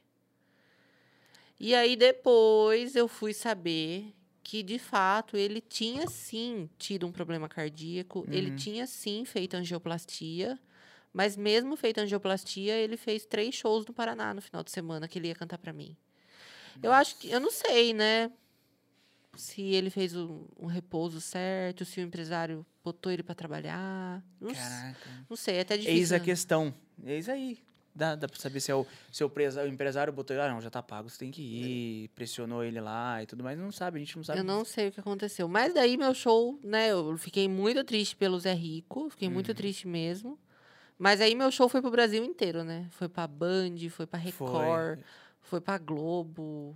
E aí meus patrocinadores também foi, porque passava as imagens do show, passava as empresas embaixo, né? Sim, sim. E aí todo mundo. E aí é engraçado que a cidade. Tipo assim, muitas pessoas me crucificaram, achando que não ia ter o show, que eu tava enganando, que eu tinha vendido para outra data e tal. Essas mesmas pessoas depois, eu virei Deus. Que aí falava assim: Meu Deus, você, o último show eu fui graças a você. As pessoas me agradeciam, assim, Sim, sabe? sim, por ter sim. assistido o último show do Zé Rico. Sei, sei. Eu Foi de fato o último show dele? Foi. Show completo foi o último. As bailarinas. Pra, as, As bailarinas vieram? não vieram. Não vieram também? Caramba, viu? As bailarinas não vieram. Entendi. não show vieram. completo em estrutura. hum, Veio o cenário, veio os painéis de Ah, LED, tá. tudo, mas as bailarinas não vieram também. Mas tudo bem. Eles vieram, é o que Eles- importa. entendi. Aí vieram. depois, no caso, não teve o outro show completo, que no caso, o último show completo dele mesmo O foi último aqui em show completo foi da- daqui de Boituva, tanto que acho que no, no canal da X7 Produções, acho que tem 2 milhões de acessos esse, Sim. esse vídeo. Deu assim, muito, o show inteirinho tá lá. Sim, sim. Aí até que dele. depois teve o de Osasco, né? E depois. É, que e foi depois. bem reduzido. Foi um show reduzido, ele fez participação com várias outras duplas, inclusive Ah, um tá. parceiro meu que tava organizando lá, o Everton. Que foi esse esse show que ele cantou sentado. Que tem uma história dele, dele sentado. É, ele cantou lá sentado e aqui alguns momentos também. Ah, alguns tá. momentos aqui ele sentou também. É, ele não finalizou o show dele em Osasco. Ele, não, ele chegou, ele entrou no. O milionário contando a história lá, contando a história no Punch, ele falou que ele tava. Teve uma hora que ele sentou e tal, ele levantou, foi embora no corredor e a última. E foi a última vez que o milionário viu ele. E aí. já tinha ido. Muito triste, É né? Eu fiquei triste. em choque quando eu recebi a notícia, por quê? Se eu tivesse optado por mudar a data do show pro dia 7, ele não, ele não, Não faria o show, ele não teria feito. Então, graças a Deus, meu tio deu o conselho. Faça dia 28 e eu fiz, entendeu? Entendi. Porque senão aí era complicado. Caramba. Caramba. Não, esse show foi histórico, mas eu tenho muita saudade desse evento, Uhum. porque foi um show lindo. Foi no centro de eventos, Sim. que é um lugar que eu acho que todo mundo gosta, todo Sim, mundo ama o centro de história, né? eventos. enfim. O Centro de Eventos carrega o nome do meu vô, então para mim foi. Eu estava muito feliz de fazer um evento de estrutura lá, sabe? Sei. E a noite foi muito boa, o pessoal bebeu bastante. Foi o melhor evento que eu fiz. Eu só tenho Hum. boas lembranças, tirando essa parte do empresário, eu só tenho boas lembranças Sim, sim. desse evento, sabe? É, realmente. É bem triste mesmo. É. Bem, bem. Foi triste. Mas foi, foi bem triste. Ah, e aí continuou, veio o Chitão. A partir Sim. daí, né? É, depois veio o Chitãozinho Chororó, que foi um evento assim, que até hoje as pessoas chegam pra mim e falam, foi o show mais lindo. Uhum. Porque realmente foi lindo, né? A estrutura tava linda. Eu fiz uma passarela assim com carpete, Sim, toda sim. iluminada, e eles desciam pelo meio da passarela. O evento do Chitãozinho Chororó foi um sucesso. Uhum. O, o resultado pra mim não foi bom, né? O resultado pra mim, entendeu? Depois, financeiro. Mas eu mais. sabia, né? Semanas ali antes eu sabia, é, eu já previa. Pessoas que chegaram pra mim e falaram: cancela esse show, não faz. Uhum. Mas eu não podia fazer isso, eu não queria perder meu nome. Então, e também não mudei o padrão do show. Uhum. Eu anunciei que ia ser daquele jeito, foi daquele jeito. E aquele show também me mostrou quem eu podia contar e quem eu não podia. Porque eu tinha uma equipe muito redonda de show Sim, sim. que trabalhava comigo, né? Então, algumas equipes estão comigo até hoje, né? Depois do último que eu fiz, e outras eu já não trabalho mais, porque ali eu vi quem eu podia contar e quem eu não podia. Certo, Né? entendi. entendi. Foi um show maravilhoso, foi um evento maravilhoso, mas infelizmente ele foi num lugar que parece que não dá muita sorte, assim, para os eventos, que é o Boituvão. É um lugar Uhum. muito legal, é uma na beira da Castelo Branco, a localização excelente, mas é um lugar que está parado há muito tempo, né? Então, eu, o centro de eventos foi embargado, não tinha para onde ir o evento, Tinha que acabou que, lá. só sobrou lá. Uhum. Tava 10 anos o lugar fechado. A gente nem sabia quem era o dono. Foi tudo muito enrolado. Teve que entrar máquina para abrir a entrada. Sei. Eu tive que fechar os buracos que tinha no Boituvão com manta asfáltica. Levar energia. Meu custo foi lá em cima, assim, de uma forma assim estratosférica, mas eu não podia cancelar o show. Uhum. Então, e também não mudei o padrão, porque o tipo de público que eu trabalho não permite isso. Uhum. Né? É um público fiel, que gosta dos eventos, gosta dos eventos dessa forma, Uhum. e que sai de casa com a família para ter esse conforto. Sim. Então, foi um show lindo, foi emocionante. Né? As meninas abriram o show, minhas super parceiras. Foi o primeiro show que elas abriram? Foi o, foi o primeiro Hum. para sempre. Daí pra frente. daí pra sempre. Foi o primeiro para sempre.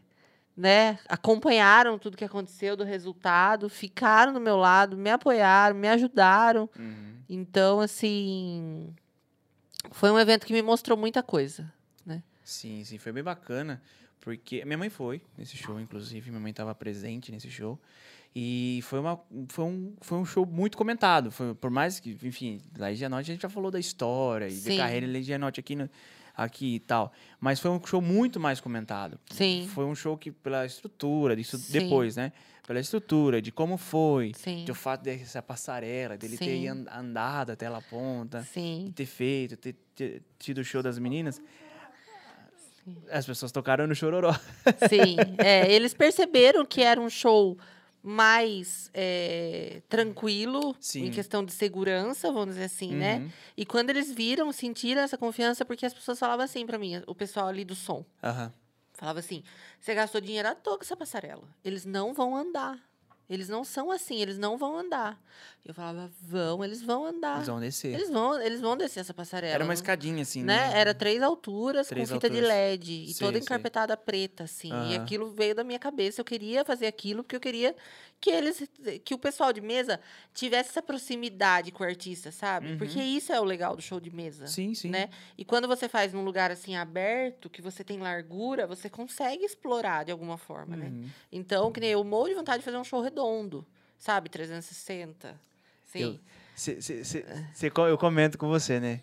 Eu falo pra Jéssica que o show 360 é o show mais bonito que, que, que deve ter, que tem. Então, Depois que o Henrique e Juliano gravou o show e tudo mais, o palco 360, eu falei, meu, tem que, eu, tem que fazer 360, porque o Sim. palco 360 é maravilhoso. é, o palco 360 é muito legal. Sim, eu, eu sempre falo isso, sempre falo. Eu não sei pra mesa como que isso se encaixa. Tem que, né? É, tem que, tem que alinhar certinho. Alinhar o- bem. A estética Sim. 360 é. Mas quando você vai pra um lugar aberto, então lá eu tinha essa largura, só Uhum. que é que- só que era uma estrutura assim muito grande. E quando mudou pro Boituvão, é, muita gente deixou de comprar. Uhum. Porque no centro de eventos é o centro de eventos. Tá Sim, ali, sim, tá, tá tá no centro. O pessoal às vezes tem medo de um roubo de carro, tem medo de num lugar mais afastado. Sim, porque o sim. Boituvão não é, é diferente de outros lugares, que nem, por exemplo, né, meu tio fez o- a Boituvana várias vezes ali no Portal Castelo Branco. Sim, sim. Ali hoje é a cidade, na época já era a cidade, tem um super movimento, né? Maravilhoso. O Uhum. Boituvão já está num lugar mais afastado, a entrada dele é por aquela rua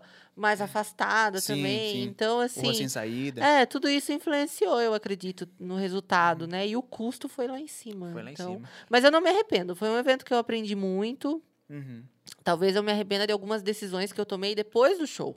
Que aí, para resolver um problema, eu arrumei outros. Sim, entendeu? Entendi, entendi. Mas de ter feito o show, eu não me arrependo, porque eu acho que foi um evento que consolidou o meu padrão de evento e consolidou muito os meus clientes, porque até hoje eles falam, ó, tem, tem gente longe de mim querer me autoafirmar, pelo amor de Deus. Uhum. Mas tem gente que chega pra mim e fala, foi o melhor show que eu já fui na vida. Tipo assim, Tem sabe? gente que fala mesmo. Foi, ficou Então, bem marcado. Ficou é, marcado isso aí. foi- Marcou, marcou. Foi sensacional esse show. Foi, eu não fui, não tive, não estava presente.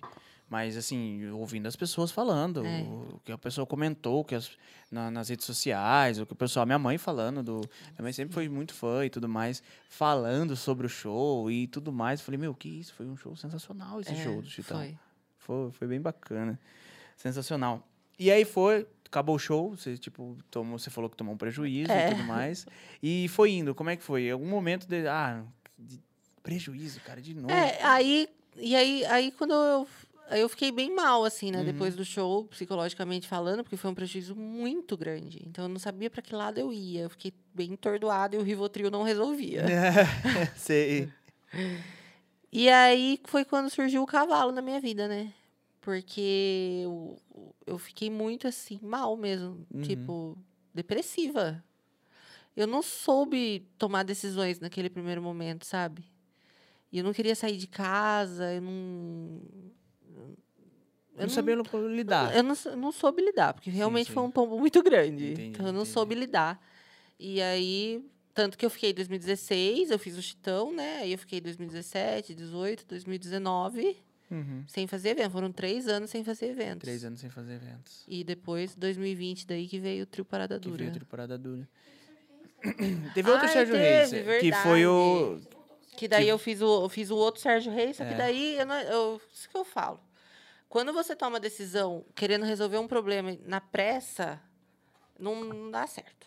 Que aí o que, que eu fiz? Eu falei, eu vou fazer o Sérgio Reis de novo, porque a aceitação dele é muito boa. O Sérgio Reis é um show que eu, eu tenho vontade de sair fazendo em todas as cidades. Uhum. Eu amo ele. E eu acho ele um artista que tem o público dele, Uhum. sabe? Mas você sair fazendo evento em cidade de fora, eu não tenho essa coragem. Porque patrocínio, tudo é mais difícil. Sim, você chegar, sim. bater na porta de alguém pedir dinheiro, a pessoa não te conhece. Tem a concorrência dos, do- dos, Né? dos, dos contratantes de eventos da cidade Também que pode tem o não... pessoal, né, que faz a cidade, enfim.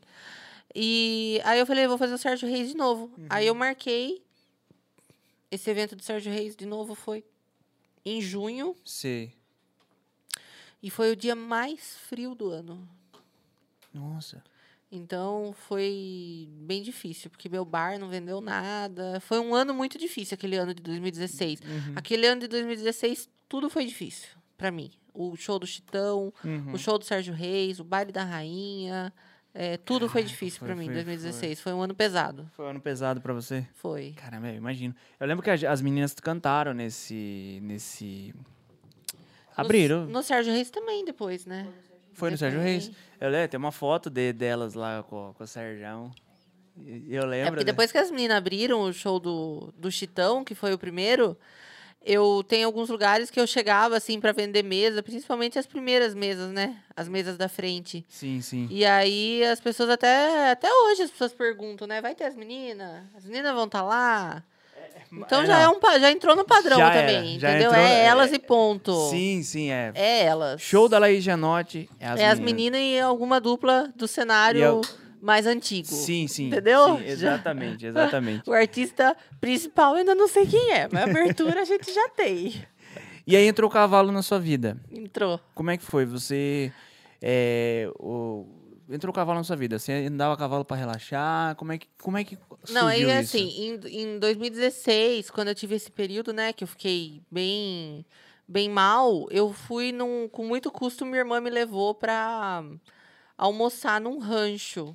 E eu não tava querendo muito ver as pessoas, não tava querendo conversar com as pessoas. E quando eu cheguei nesse rancho, tinha assim bastante gente andando a cavalo. E aí eu peguei e falei assim: "Ah, eu acho que eu vou tentar dar uma volta, né? Acho que eu vou tentar porque o cavalo era uma paixão muito grande minha que estava adormecida. Quando eu era pequena, eu as eu tenho muita pouquíssimas lembranças com o meu pai, porque meu pai ele só trabalhava, então a gente não, não tinha assim o que as famílias têm hoje, né? Aham. Se sair assim, né? Eu, eu fui conhecer praia, eu tinha 17 anos. Então, a gente não fez nenhuma viagem juntos. Então, eu tenho muita pouca lembrança com ele, ele só trabalhava. E eu tenho duas lembranças, assim, muito na minha cabeça. Uma que era eu indo carregar boi com ele, quando era bem pequenininho, um dia que ele deixou. Uhum. E a outra foi um dia que ele foi para minha casa a cavalo. E aí, quando ele foi voltar da minha casa para o sítio, eu voltei na garupa dele. Abraçada, assim, com ele. Eu era pequen- pequena, devia ter uns 5, 6 anos, sei lá. Sei. Pendia de um lado, pendia do outro, ia se ajeitando, assim, né? E foi. São duas lembranças que eu tenho com ele Entendi. meio que só. E aí eu fui no sítio um dia, meu pai era vivo, né? Eu era pequenininha, tinha uns nove anos, e eu quero andar a cavalo, quero andar a cavalo, porque eu já gostava de cavalo, eu queria, queria, queria, queria, eles não deixavam. Uhum. E nesse dia meu pai deixou. E aí o funcionário foi, selou lá uma égua para mim, sei lá o que que era, subi no cavalo, mas ninguém me ensinou, né, o que que eu tinha que fazer, para onde eu tinha que olhar. E eu saí andar. Você só subiu e foi. E fui. A égua, era- a égua, não sei o que que era, ela era muito mansa. Uhum. Só que eu, inexperiente, eu não olhei pra frente. E eu tive um tombo muito sério e muito bobo. Bobo porque eu enrosquei no varal de roupa. Então, Nossa. muito burro, na verdade, né? Bem minha cara, né? Eu fui andando e eu enrosquei no varal de roupa. Aí o primeiro varal de roupa pegou no meu pescoço. Então eu deitei em cima do cavalo e voltei. O segundo tava na frente já, era dois, assim, né? Uhum. Pegou na minha barriga. Aí, E aí eu virei cambalhota em cima do cavalo e caí com a cabeça no chão. nossa. Então, eu caí assim. E na época, minha mãe fala que tinha certeza que eu tinha quebrado o pescoço e tinha morrido, porque diz, diz que meu pai tava com uma serra na mão, meu pai jogou assim no susto e nunca mais achou assim a serra. Acho que caiu o canto lá do sítio, nunca mais viu, sabe? E eu caí, desacordei, virei o olho, tive uma convulsão, eu fiquei inteira roxa. Fiquei inteira Uhum. roxa. E eu caí assim, minha cabeça caiu do lado de uma pedra. Nossa. Foi por milímetros que eu não dei na pedra. Sei, sei. E eu caí no pé da égua. Então, assim, Caraca. Deus me guardou muito, porque eu podia ter caído com a cabeça na pedra, a égua podia ter dado um coice em mim, sei lá, né? Uhum. Aí eu lembro que eu fiquei com o corpo inteiro, inteiro assim, tudo preta, fui pra escola toda dolorida. Ao mesmo tempo, fiquei uma semana sendo a reizinha de casa, né? Porque quando a gente toma um susto, né? Daí tudo assim, eu podia assistir desenho a hora que eu queria. Meus pais sempre foram muito rígidos, né? Sei, sei. Minha sei. mãe e meu pai sempre foram muito rígidos, assim, quando eu era pequena. Eu lembro que naquela semana eu falava, nossa, essa semana eu posso tudo, né? e aí, passou um tempo, meu pai faleceu. E eu não. E aí eu não tinha. Eu queria andar a cavalo, mas eu não tinha assim. Eu, quem que ia me ensinar? Né? Com quem eu ia andar? Uhum. Aí eu tive um episódio um dia que meu primo, o Thiago, eu fui no sítio dele, montei num cavalo dele, acho que chamava Trovão o cavalo. Montei, mas assim, não, não era aquela coisa, né? Talvez porque eu queria meu pai ali, Uhum. entendeu? Então, tipo. E aí os anos se passaram, eu fiquei 18 anos longe do cavalo. Uhum. Até que nesse dia eu cheguei no rancho, eu tava abalada, assim, por causa do chitão, meio perdida, assim, não sabia o que fazer. E eu falei, eu vou voltar a andar a cavalo. Vou. E aí foi a melhor coisa que eu fiz na minha vida, assim, porque o cavalo me tirou de tudo e me tira de tudo. Ele é minha cura, assim. Uhum. O cavalo me. Primeiro que ele me. É, é até difícil falar, né? Mas pra mim o cavalo ele me traz a sensação que eu ainda sou aquela menina, sabe? Sei. Que de fato é o que eu acho que eu sou, né? Uhum. Como todo mundo que tá aqui, né? A gente não é só o que a gente mostra, a gente não é só. A gente é Uhum. tudo que a gente vive, né? Exato. Então, eu não sou assim, essa pessoa que faz os shows ou que tá correndo, arriscando e tal. Uhum. Na verdade, eu sou aquela menina que, que queria andar a cavalo, que gostava da família. Aquela é a minha essência, né? Sim, sim. E o cavalo me conecta muito com isso. Uhum. Então, ah, eu sou viciada, não é que eu gosto, eu sou viciada. Eu sou viciada, Gabriel. Eu, eu falo de cavalo o dia inteiro se você deixar. Uhum. É lógico, se eu estiver trabalhando, eu não vou falar. Sim. Se eu tô numa reunião, eu não vou falar. Uhum. Mas se eu estiver dentro do meu apartamento, por exemplo, com o Elcio, às vezes eu tenho que me. eh, me. policiar. Policiar. Entendeu? Porque é automático. Eu tô na rede social, eu só quero ver coisa de cavalo. Uhum. Eu tô no YouTube, eu só quero ver coisa de cavalo. Às vezes o Elcio fala, você não cansa? Você não enjoa? né? Vamos, vamos parar. Eu né? amo quando vai, o pessoal vai no sítio, quando é o pessoal do cavalo que vai lá. Porque aí a gente vai fazer um churrasco e vai falar de cavalo. Entendeu? Vai falar de cavalo. Tipo, tipo, não cansa, não enjoa. Entendi. É como uma- quem gosta de cantar falar de música. Quem gosta de sistema, de. Quem né, gosta do que ovelhinha do gosta. que ovelhinha gosta, que é, tipo... as- né, do- dos cursos das mentorias. Fala. Sim, É, sim. A vida da gente é isso, né? Aham. Então, e aí, e aí veio essa, essa coisa muito boa, porque aí eu fui, comecei a montar, comecei a treinar três tambores. Eu sou muito. Eu tenho, às vezes eu acho que eu tenho problema de hiperfoco. Uhum. Porque quando eu foco alguma coisa, eu foco. Se eu focar, eu faço um furacão, eu faço acontecer. Sim, E sim. aí eu não conseguia nem andar no cavalo, porque eu subia no cavalo, eu me tremia de medo. Uhum. Porque eu tinha trauma, né, do tombo que eu tinha levado, Sim, todos esses anos longe e tal. E em seis meses eu tava ganhando prova, trazendo troféu para casa, correndo com o cavalo. Sério? Eu cheguei a viajar três, Caraca. quatro vezes por semana, 70 quilômetros para ir treinar em Maristela. Nossa. Eu ia e voltava, ia e voltava, ia e voltava para treinar, montar, treinar. Eu tava ganhando Uhum. prova já, assim, sabe? Uhum. Então, aí eu fui, voltei a montar, voltei a correr prova. E eu corri prova até 2016, dois- tipo 2017, por aí. Até que 2018, daí eu deixei isso de lado e voltei mais para a TV. Uhum. Para pôr minha vida em ordem, tentar me reerguer. O primeiro evento que... Primeiro não. Eu acho que é o primeiro evento mesmo que eu fui fazer de transmissão ao vivo, que aí eu conheci o Ovelhinha. Aí o Ovelhinha veio, né? Eu fazia a Câmara Municipal. Uhum. Sim, sim. Tinha feito, acho que desfile cívico, eu já tinha feito. Aí, no evento, assim, que eu fui, que foi um evento do sindicato, conheci o Ovelha. Aí, nisso, a gente já estava no escritório, aí você também fez parte. Daí Uhum. Acho que veio o essa... ao vivo que você fez foi o Clamarroca. Aí, desfile, lembra? Desfile que a gente fez lá na... na- É, o primeiro foi aquele mesmo, foi você que fez Foi eu comigo. que fiz, é. É, foi você que fez comigo. Uhum. Que foi o evento que a gente fez é, no shopping Sim. Depois veio o Ovelha, Depois veio ovelha. Né? Depois o Neto voltou também. Exato. A gente foi formando a equipe, aí eu fui conciliando o cavalo, não Uhum. competindo, né? Mas já tendo meu cavalo Sim, tal. sim. É. Com o trabalho, com tudo. E aí a vida foi se reanimando, né? Uhum. Eu acho que 2016 foi um ano muito difícil. 2017 eu fiquei bem fora de tudo. Fiquei Uhum. bem fora, assim. Meados de 2018 eu também estava bem fora. Quando eu voltei, eu voltei com tudo. Aí você veio. Aí vim com tudo. Sim. Que aí é o meu jeito, né?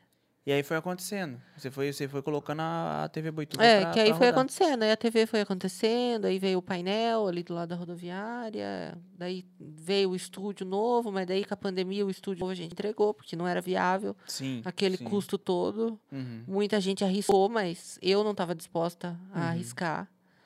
E eu sabia que a pandemia não ia ser tão rápida, não era possível que fosse tão rápida assim, porque se os caras não tinham conseguido controlar o negócio lá na China, É. sim, né? sim. tá Dois, três meses depois, estava aqui pegando fogo.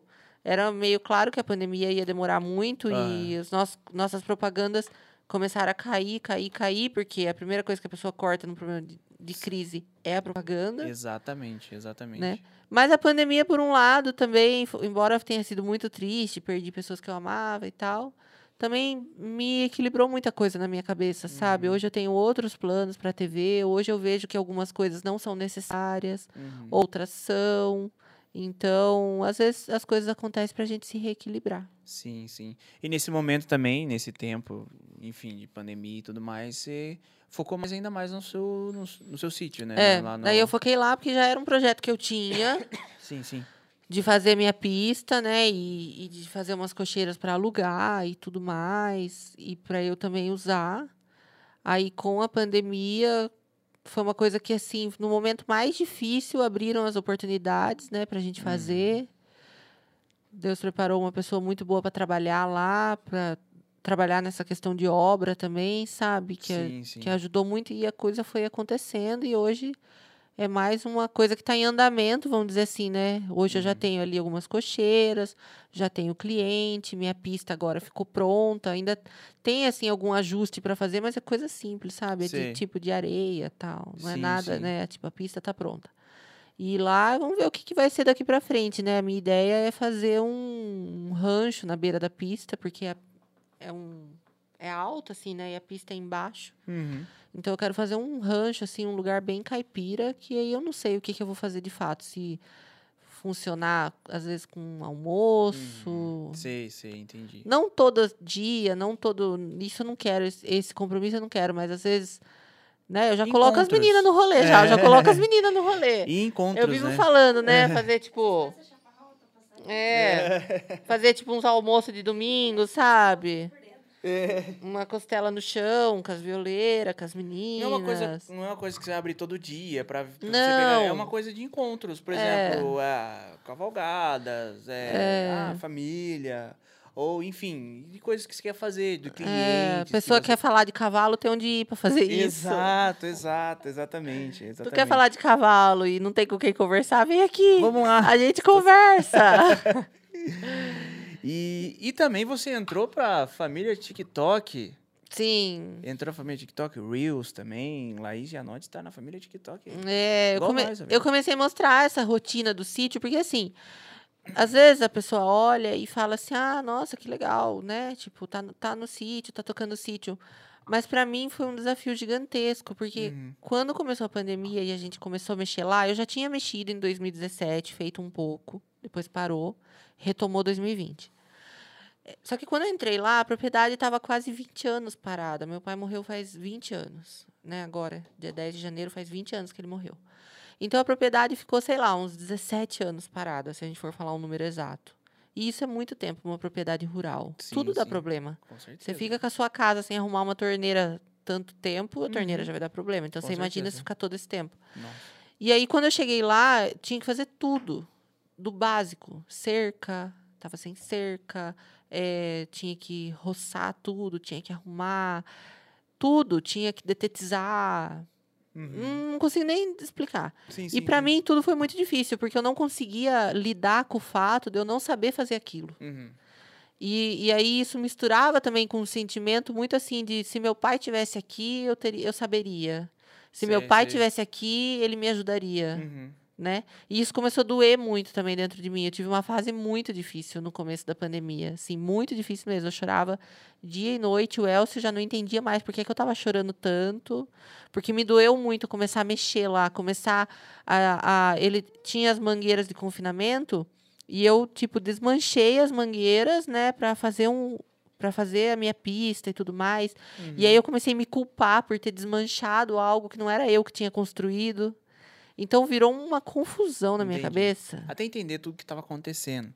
Porque, querendo ou não, veio tudo uma informação de uma, de uma vez só, né? E às vezes a pessoa fala assim: "Ah, você precisa fazer uma cerca, compra arame", mas não é isso. Você tem que se você não sabe fazer, você não sabe cobrar, É. né? E aí nisso aparecem pessoas que às vezes querem te enganar, querem falar pra você que sabe, mas não sabe. Exato, exatamente. Entendeu? Uhum. Então foi muito difícil fazer com que o sítio chegasse no ponto que ele chegou hoje. Uhum. Graças assim à minha família, né, meu tio Clodo ajudou muito desde o começo, Sim, sim. aconselhando, ensinando, ajudando. O Tiago até hoje, às vezes eu tenho um problema com um bicho, com uma vaca, eu corro pra ele, Tiago do céu, o que que eu faço? Tá dando trem aqui e tal.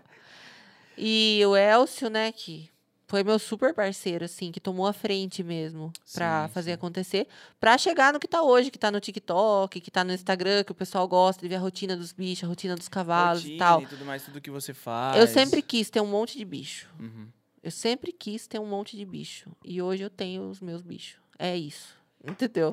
então, o meu maior prazer é ir lá. O meu maior prazer é chegar lá. O meu maior prazer é estar com eles. O meu maior prazer é saber que o meu cavalo tá bem, tá numa baia boa, Uhum. tá confortável, tá saudável. Saber que o meu pônei tá, sabe, tranquilo. Uhum. É, todos os meus bichos, assim, é a minha maior alegria, a maior alegria da minha vida hoje é aquele lugar. e aí, Sim, se eu sim. puder agregar isso, né, com uma opção ali no futuro de fazer esses almoços, de fazer as reuniões, ou até mesmo de fazer cursos, né? Uhum. Curso de manejo, curso de bem-estar, curso de alguma coisa, aí vai ser melhor ainda. Ah, legal, cara. Legal demais. E voltando, enfim, você tem que mostrar isso mesmo, isso é bom, isso é algo é, da sua vida. Então, isso e, e outra, é informação também, né? Sim. Essa questão de cavalo e tudo mais, muita gente não sabe sim. como lidar, muita gente não sabe. Hoje no TikTok tem um monte de coisa. Hoje no TikTok a gente consegue ver como é que coloca a ferradura no, no cavalo, Sim. questão de separação de ração, que você sempre posta, que eu já vi lá, é, di- a dieta do cavalo, Sim. questão como que é a baia, como é, como é que é uma pista, como é que é andar, você levou a bola para ele brincar também, que eu É. lembro, para brincar com a bola e tudo mais. E isso é muito bom, isso é muito bom você fazer, porque é informação pro pessoal. O pessoal, é, de uma certa forma, o TikTok hoje viu que, que é informação, né, pra, pra, pra gente. E isso é muito bom. Você, ah, voltando um pouquinho na questão de vender, ah, da questão de você trabalhar com eventos e tudo mais, ah, você trabalhou muito no evento do seu tio, Sim. que é a Boituvana. Sim. Boituvana, renomada Boituvana aqui, Sim. enfim, um, tantos anos, milhares de anos, assim, aqui na Sim. cidade. E Iperó também, né? Iperó Fest também. É, Iperó ele fez também. Ele fez alguns Iperó anos. alguns anos em Iperó também. É, como é que foi? Você trabalhou vendendo eventos? Como é que fo- foi a sua função na, Eu nem, na eu nem lembro como que eu comecei, Aham. né? Mas eu lembro que eu fui um ano ajudar minha tia Rita a descarregar lá umas cervejas. Uhum. E aí eu lembro que meu tio, o telefone dele não parava de tocar. Eu comecei a atender o telefone dele, com a agenda dele. E aí até tem uma história muito engraçada, que acho que tipo, foi o primeiro ano que eu trabalhei assim no rodeio, que eu fiquei com a agenda do meu tio e com o telefone dele. Ele resolvendo as coisas, eu atendia e ia passando para ele, né, o que que era. E aí eu lembro que eu saí de perto dele e coloquei a agenda dele numa mesa. Uhum. E a mesa tinha acabado de ser pintada. Hum. E aí a agenda dele grudou na mesa. E era tipo no dia do, do, evento, né? E eu lembro que eu falei, eu no desespero, a agenda não Caraca, desgrudava. E quando sei. desgrudou, tava toda cheia de tinta. Nossa. E eu jogava produto lá pra sair a tinta. Pra sair a tinta. Ah, é, aquele rolo. Então, eu nem lembro falar como que eu comecei, Uhum. assim, mas eu, eu sempre trabalhei na Boituvana. A Boituvana sempre foi do meu tio, sempre foi o meu tio que realizou. Uhum. É, nos primeiros anos, assim, que a X7 existia, meu tio me ajudou muito, porque deixava eu divulgar a X7 dentro do rodeio. Uhum. Então, eu, eu sempre falo para todas as empresas que se existe um bom patrocínio de evento é da Boituvana. Porque a cidade inteira tá lá e fica quatro, cinco noites falando o nome das empresas sim, e tal. Sim, Mas aí, por esse, pelo, pelo fato de eu né, vender bastante camarote, porque eu sempre vendi bem para eu conhecer todo mundo e tal, Uhum. e tá no meio da moçada também, né? Uhum. E ter esse espaço ali divulgando o nome da X7, muita gente confundia, achava que eu estava fazendo, que eu cuidava dos, dos shows. E não é que eu cuidava, né? Eu Uhum. trabalhava ali fazendo a parte de produção. Uhum. Então eu resolvia ali as coisas do show na noite, né? Sim, Camarim, sim. quem vai entrar, quem não vai, os, os compromissos, assim, os patrocinadores, quem que vai entrar, quem que não vai e tal. E isso às vezes as pessoas confundiam muito, né? Achavam que às vezes era eu. E não, eu Falaram sempre. que achavam que era a rodeio era da Laís Genóis. Nossa, isso já me, assim, me trouxe bastante, sim, coisas não tão legais, Uhum. entendeu? Bastante situações, assim, que já me doeram muito. Uhum. Então, eu sempre gosto, assim, quando alguém fala, eu sempre faço questão de frisar. O rodeio é do meu tio, mas eu tenho muito, assim, paixão por trabalhar nessa festa. Sim, sim. Ele anunciou no passado que a festa volta esse ano, né? Verdade, é verdade. Se voltar, ele me chamar para trabalhar, tô dentro. Isso aí. Já falei pro Elcio, se meu tio me chamar, você esquece, assim, eu vou trabalhar 60, 90 dias só, só pro Só rodeio, pro rodeio. porque é uma coisa que eu gosto demais e eu acho que é a festa que, que traduz a história de Boituva, Uhum. né? A Boituvana é a festa que a gente espera o ano inteiro. Sim. Né? Espera, a gente espera soltar a agenda, quem vem, Exatamente. venda de ingresso, esperar o chapéu amarelo aparecer do lado da rodoviária. Exatamente. Aquele chapéu, quando monta o chapéu do lado da rodoviária, parece que o clima do rodeio chegou na cidade e é um sentimento muito gostoso, né? É uma festa que eu, tra- eu trabalho assim, né? Uhum. Voluntariamente, se meu tio precisar, porque é uma coisa que eu amo demais, eu gosto muito. E é exato. uma coisa que, que me lembra muito meu pai também, né? Porque era o único lazer que a gente tinha era ir na Boituvana. Sim, Era a única coisa que, que ele fazia com a gente era ir no rodeio. entendi. Então, sempre quando tá ali a boituvana rolando, pra mim significa muito. É, Boituvana é a história da vida da cidade É, de Boituva. Vamos esperar, né? Ver se ver quem que vem agora. É, vamos ver. Vamos ver agendas aí da É. cidade de, de- da próxima Boituvana. esperar meu tio se manifestar, se ele vai me chamar. a volta da Boituvana, Boituvana 2021, Ai, que delícia. depois de tanto tempo, Nem fale. depois de tanto tempo ter, ter estar aí de volta, ter Boituvana, vai ser, vai ser bem bacana. Sim. o ano, a- o ano passado, quando ele, quando ele soltou, o pessoal já, Já, já ficou aqui, né? A Boituvana vai voltar e tudo já. mais. Eu fiz né? um churrasco no sítio que foi o esquenta já. Já? Já? Soltou o vídeo lá no meio da semana, no, no sabadão, eu fiz um churrasco no sítio, chamei meus amigos, meus amigos Uhum. casais, assim, que andam com a gente. Nós ouvimos o Rio Negro Solimões a noite inteira. A noite inteira a gente ouviu o Rio Negro Solimões. de 2020, né? Antes, né? Bem antes. Né? Antes. Show de trio Parada Dura teve, que teve em Boituva veio desde de 2019, creio eu, né? Sim, Preparação, ideia, quem vai trazer Sim, e tudo mais. sim. Como é que foi?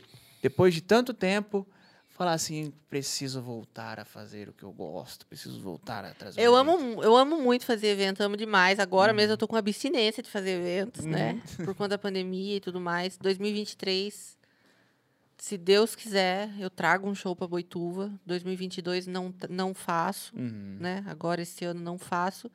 Ano que vem, 2023, se Deus quiser, a gente volta com um show aí, meados de fevereiro, março. A gente traz um show de mesa. Em 2019, eu falei pro Elcio, olha, eu não aguento mais, eu preciso fazer um evento, é o que eu sei fazer, é o que eu gosto de fazer. E, e é, é isso, não adianta, é isso. O Elcio falou, então vai, se é isso que te faz feliz, então vai que eu tô com você. E aí começou as negociações e pesquisa de mercado, e eu falei, bom, vou fazer o trio Parada Dura. Uhum. Num primeiro momento, eu pensei em fazer trio Parada Dura com Mato Grosso e Matias. Mas Sei. o custo ficava mais alto, né? E eu estava na Praça da Matriz um dia, encontrei meu tio Clodo e comentei com ele. Ele falou, faz só o trio. Uhum. E assim, todos os conselhos que meu tio me deu até hoje que eu não ouvi, eu tomei na cabeça, Uhum. entendeu? então eu aprendi a ouvir os conselhos dele. Uhum. E aí, depois a gente em casa conversando, eu com o Elcio, a gente falou, realmente, vai ser muito risco trazer os dois juntos e tal, vamos fazer o trio Parada Dura. E fiz. E aí, nossa, foi assim, maravilhoso, né? Porque eu voltei a ser a Laís dos eventos. A Laís Gianotti voltou desse E evento. aí, foi uma venda muito legal. Uhum.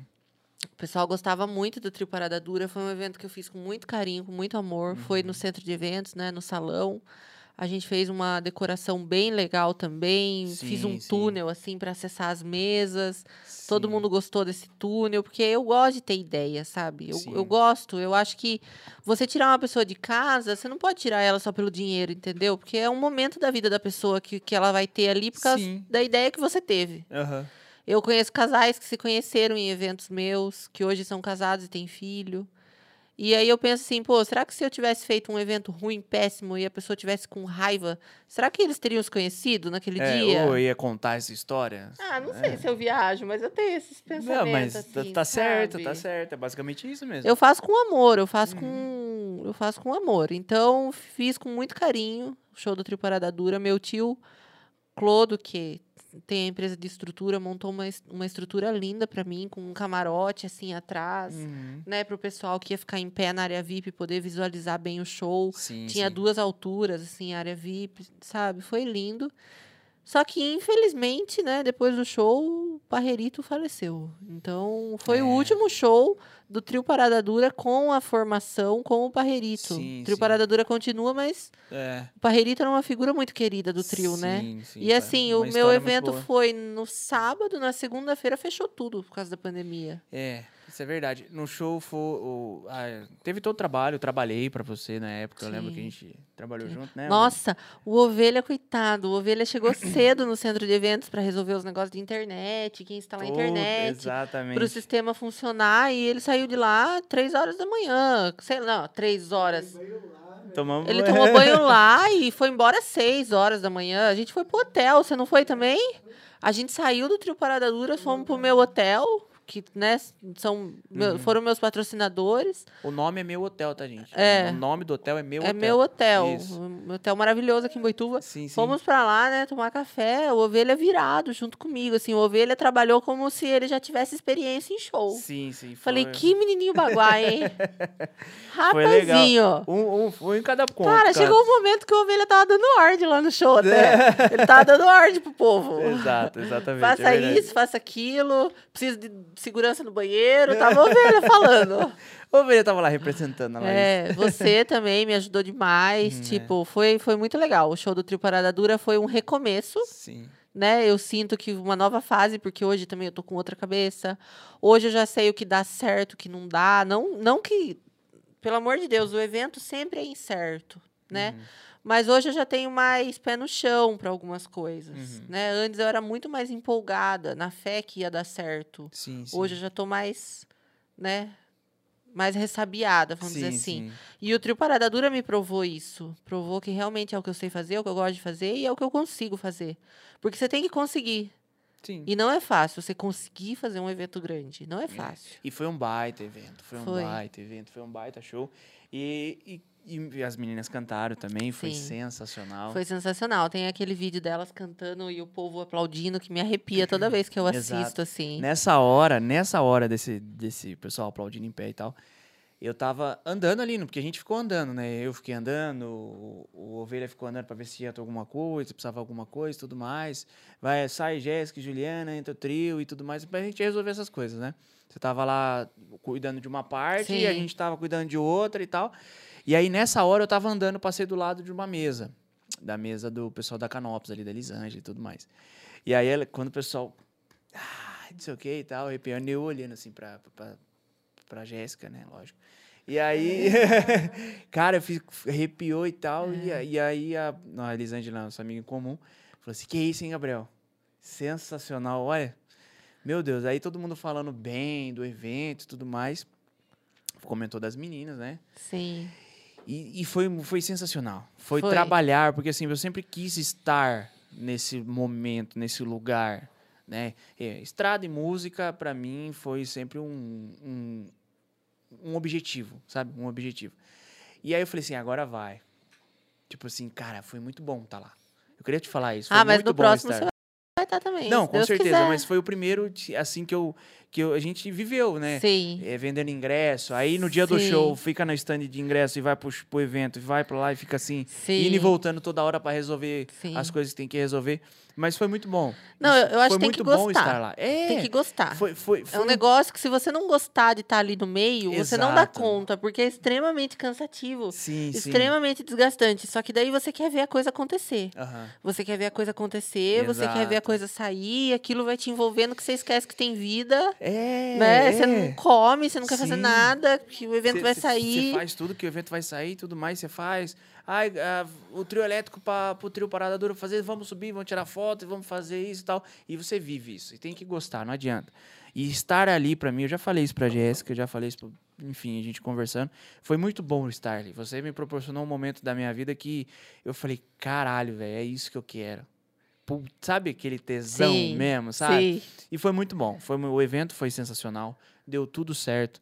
As coisas vindo, tipo assim, pandemia batendo na porta e Sim. tal.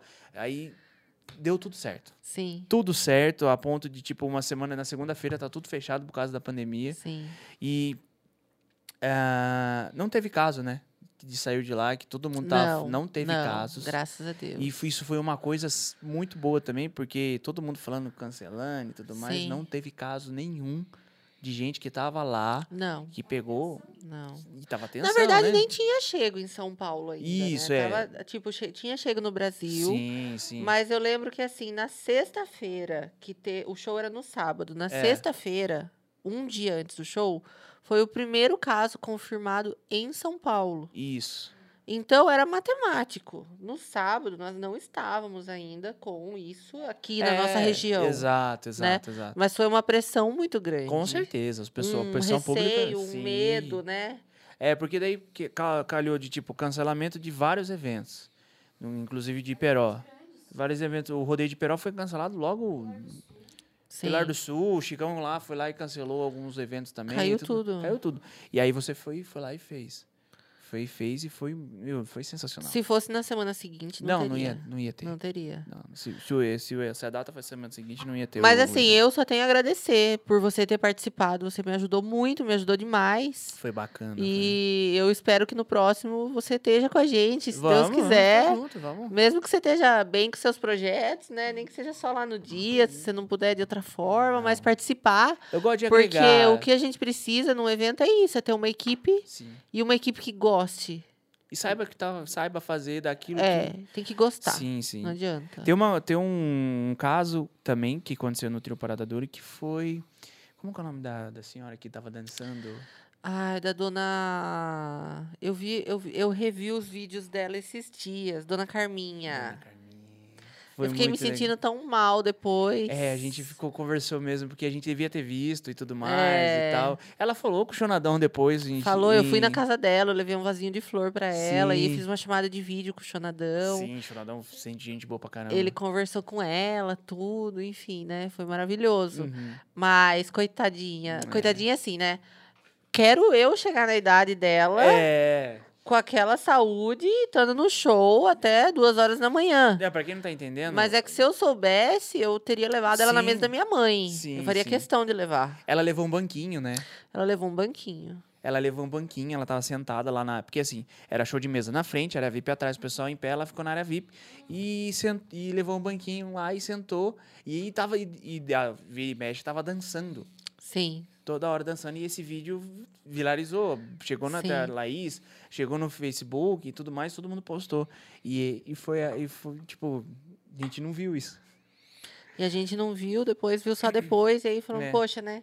Se tivesse visto, eu levaria ela pra mesa da minha mãe, levaria ela lá pra frente. Sim, sim. Pra assistir o evento, assim, de camarote mesmo, né? É. Bacana. mas, mas no próximo ela vai estar lá como minha convidada. Eu prometi isso pra ela. Show, show, vamos, vai, vai. Ficou muito legal. Foi, foi, foi marca registrada. Isso foi, foi bem bacana. Foi bom pra todo mundo, foi muito bom. Sim. Foi bom. Foi sensacional esse show, foi bem sensacional. E calhou de ser um dos últimos shows do Pajerito também, né? É. Calhou de ser um dos últimos. Infelizmente, ele, Infelizmente. ele faleceu. Foi o último. Foi o último, é. Hoje o trio Parada Dura continua, mas não tá mais, não, não- tem mais o Parrerito, que era uma Sim, figura sim. muito querida, né? Como eu falei agora há Uhum. pouco. Mas tá aí, o trio Parada Dura é algo que eu acho que tem que continuar, né? Sim. Com outras formações, porque fazem parte também da cultura da, da nossa música Exato. sertaneja. Uhum. É um trio maravilhoso e eu tenho certeza que eles vão dar continuidade. E eu também fico muito feliz, porque eu fiz esse show com muito carinho. Uhum. E, e eu sei que, dependendo do lugar, esses artistas um pouco mais antigos e tudo mais, às vezes as pessoas fazem assim mais, né?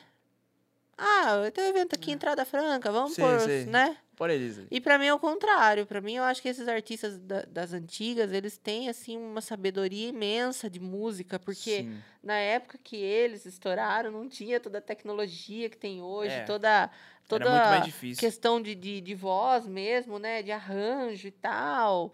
Né? Mesma coisa, pô, você pega o Elvis Presley cantando. Cara, ele não, a- é a voz dele aquilo, pura. Exato. Pura, né? Exatamente. Pega o Michael Jackson, era a voz do cara. Não tinha tecnologia que tem hoje. Hoje, canta de um jeito e na música fica de outro a sua voz, porque os caras conseguem mudar tudo. Então, esses artistas, eles além de terem uma importância muito grande na história da nossa música sertaneja, que é algo que eu dou muito valor, eles têm um talento gigantesco. Uhum. Então, eu fico muito feliz de ter feito o último show do Parrerito e ele ter sido recebido como o artista que ele merecia ser. Sim. Eu tenho muito orgulho de, de- de Sim, carregar sim. isso comigo, entendeu? Porque eu lembro que na van, quando eles, como o Chonadão me segue no Instagram e ele acompanhou todo o trabalho de divulgação, eu lembro que na van eles vieram falando pro Furlan, que trouxe eles, né? Uhum. Falando, nossa, é, eles, a divulgação do evento foi gigante, a cidade É. inteira sabendo. Ele chegou a falar com você Ele também. conversou comigo, o Xonadão, ele mandou mensagem, ele começou a responder os stories e tudo mais. Porque assim, a, quando você tava nos bastidores, indo atrás do- dos patrocinadores e venda de mesa, eu, eu tava com o Alex lá na venda dos ingressos no Sim. stand. E no- na venda dos ingressos, é story, é postando e tudo mais. E tem até um fato engraçado que eu achei que, que foi muito bom. Ou quando eu entrei no camarim depois que acabou o show pra fazer a foto, tava eu, o Elcio, que até o Elcio falou assim: vamos lá pra você fazer uma foto com eles, que eu tava Sim. indo embora. Ele falou: não, vamos lá. O Elcio chamou eu, vamos lá. Aí eu fui assim, daí quando eu cheguei, o Chonadão tava lá. É, ah, foi na hora deles ir embora. Deles ir embora, que a gente, a gente ia acompanhar eles pra ir pro, pra van e eles ir embora. Aí o Chonadão falou: Ô, Gabriel, vem aqui. Tipo, Sabia já É. que era você.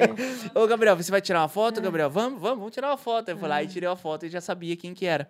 E depois, quando eu fiz a postagem, com a foto com eles e tudo mais, ele foi lá e comentou, parabéns pela divulgação e não sei o que. Ele repostava nossos stories Sim, comentando sobre Ele é isso. fantástico. Ah, não, ele é sensacional. Ele, o Jonadão Ele é fantástico. foi uma pessoa, foi uma pessoa sensacional nesse, nesse show. E foi muito bacana, foi muito bacana porque foi tudo isso, foi tudo dessa forma, assim, sabe? É, a gente conseguiu lidar com, com, com, com- foi bom, foi, foi sensacional. A equipe foi, Mas eu foi tenho, bacana. eu tenho fé que o próximo vai ser melhor ainda. Vai, Se Deus quiser. vai. Se Deus quiser. Vamos ver o que que, que, que vem. É isso aí. Quanto tempo, meu diretor? Diretor mais elegante desse A Brasil. gente fala muito. Olha lá. Uma hora e Uma hora e 46. 46, indo pra duas horas de programa. Ninguém mandou você me chamar. É, tá começando Eu o ano. falo é começando, demais. Começando o ano com chave de ouro, não podia ser diferente. É, É dessa aí. forma mesmo. Laís, muito obrigado, viu? Eu que agradeço, Gá. Fico muito feliz.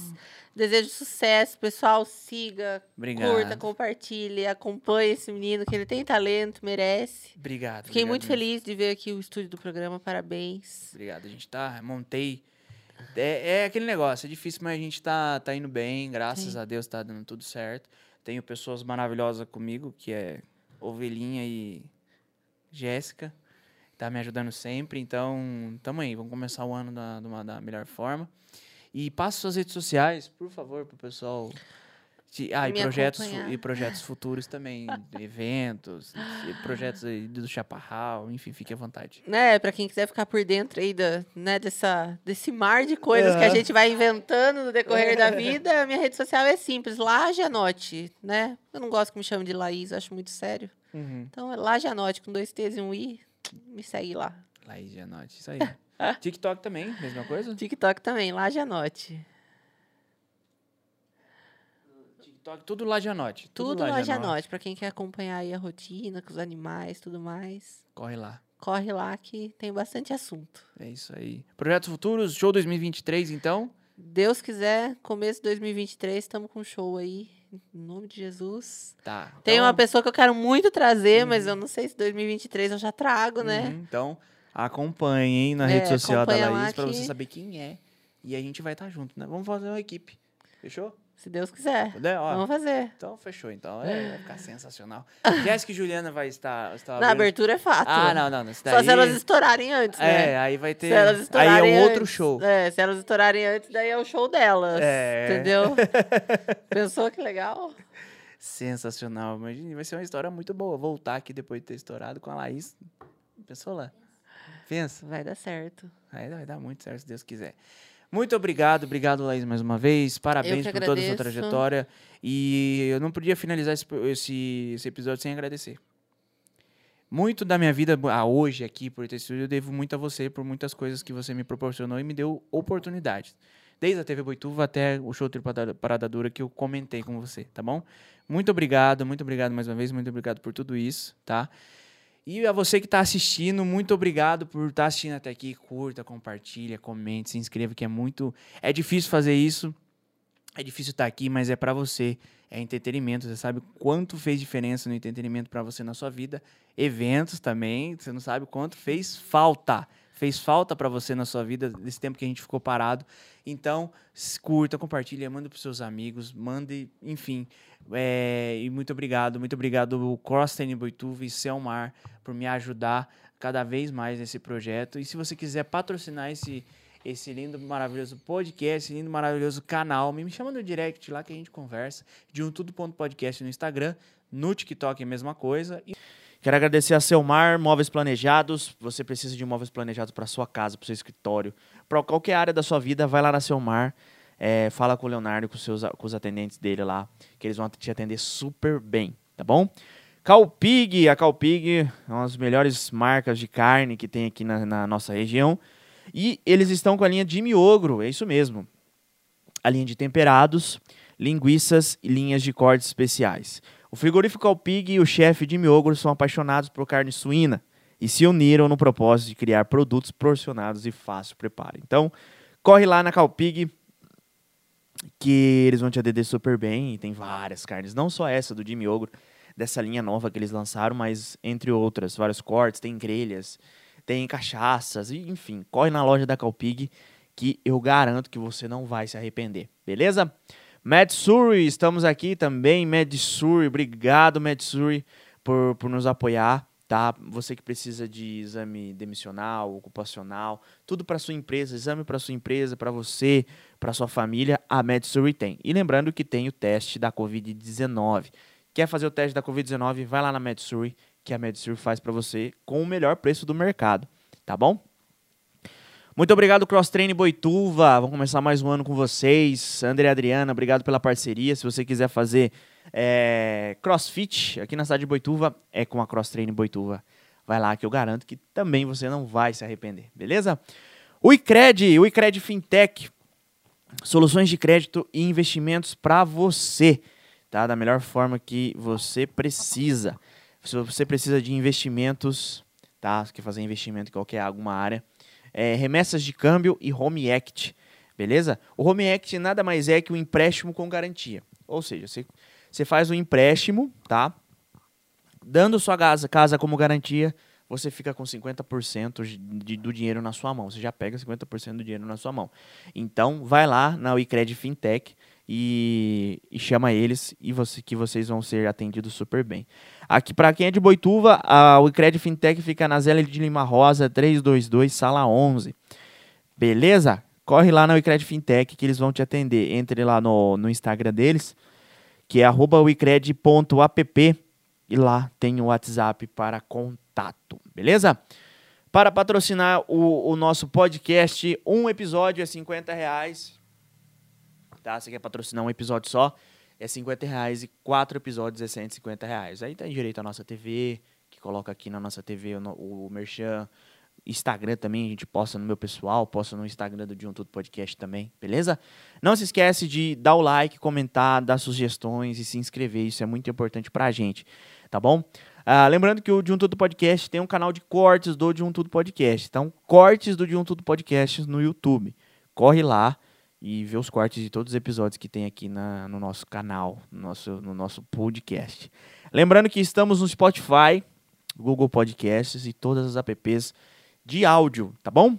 É, estamos também no Instagram, de arroba de um tudo ponto podcast, e no TikTok de um tudo podcast.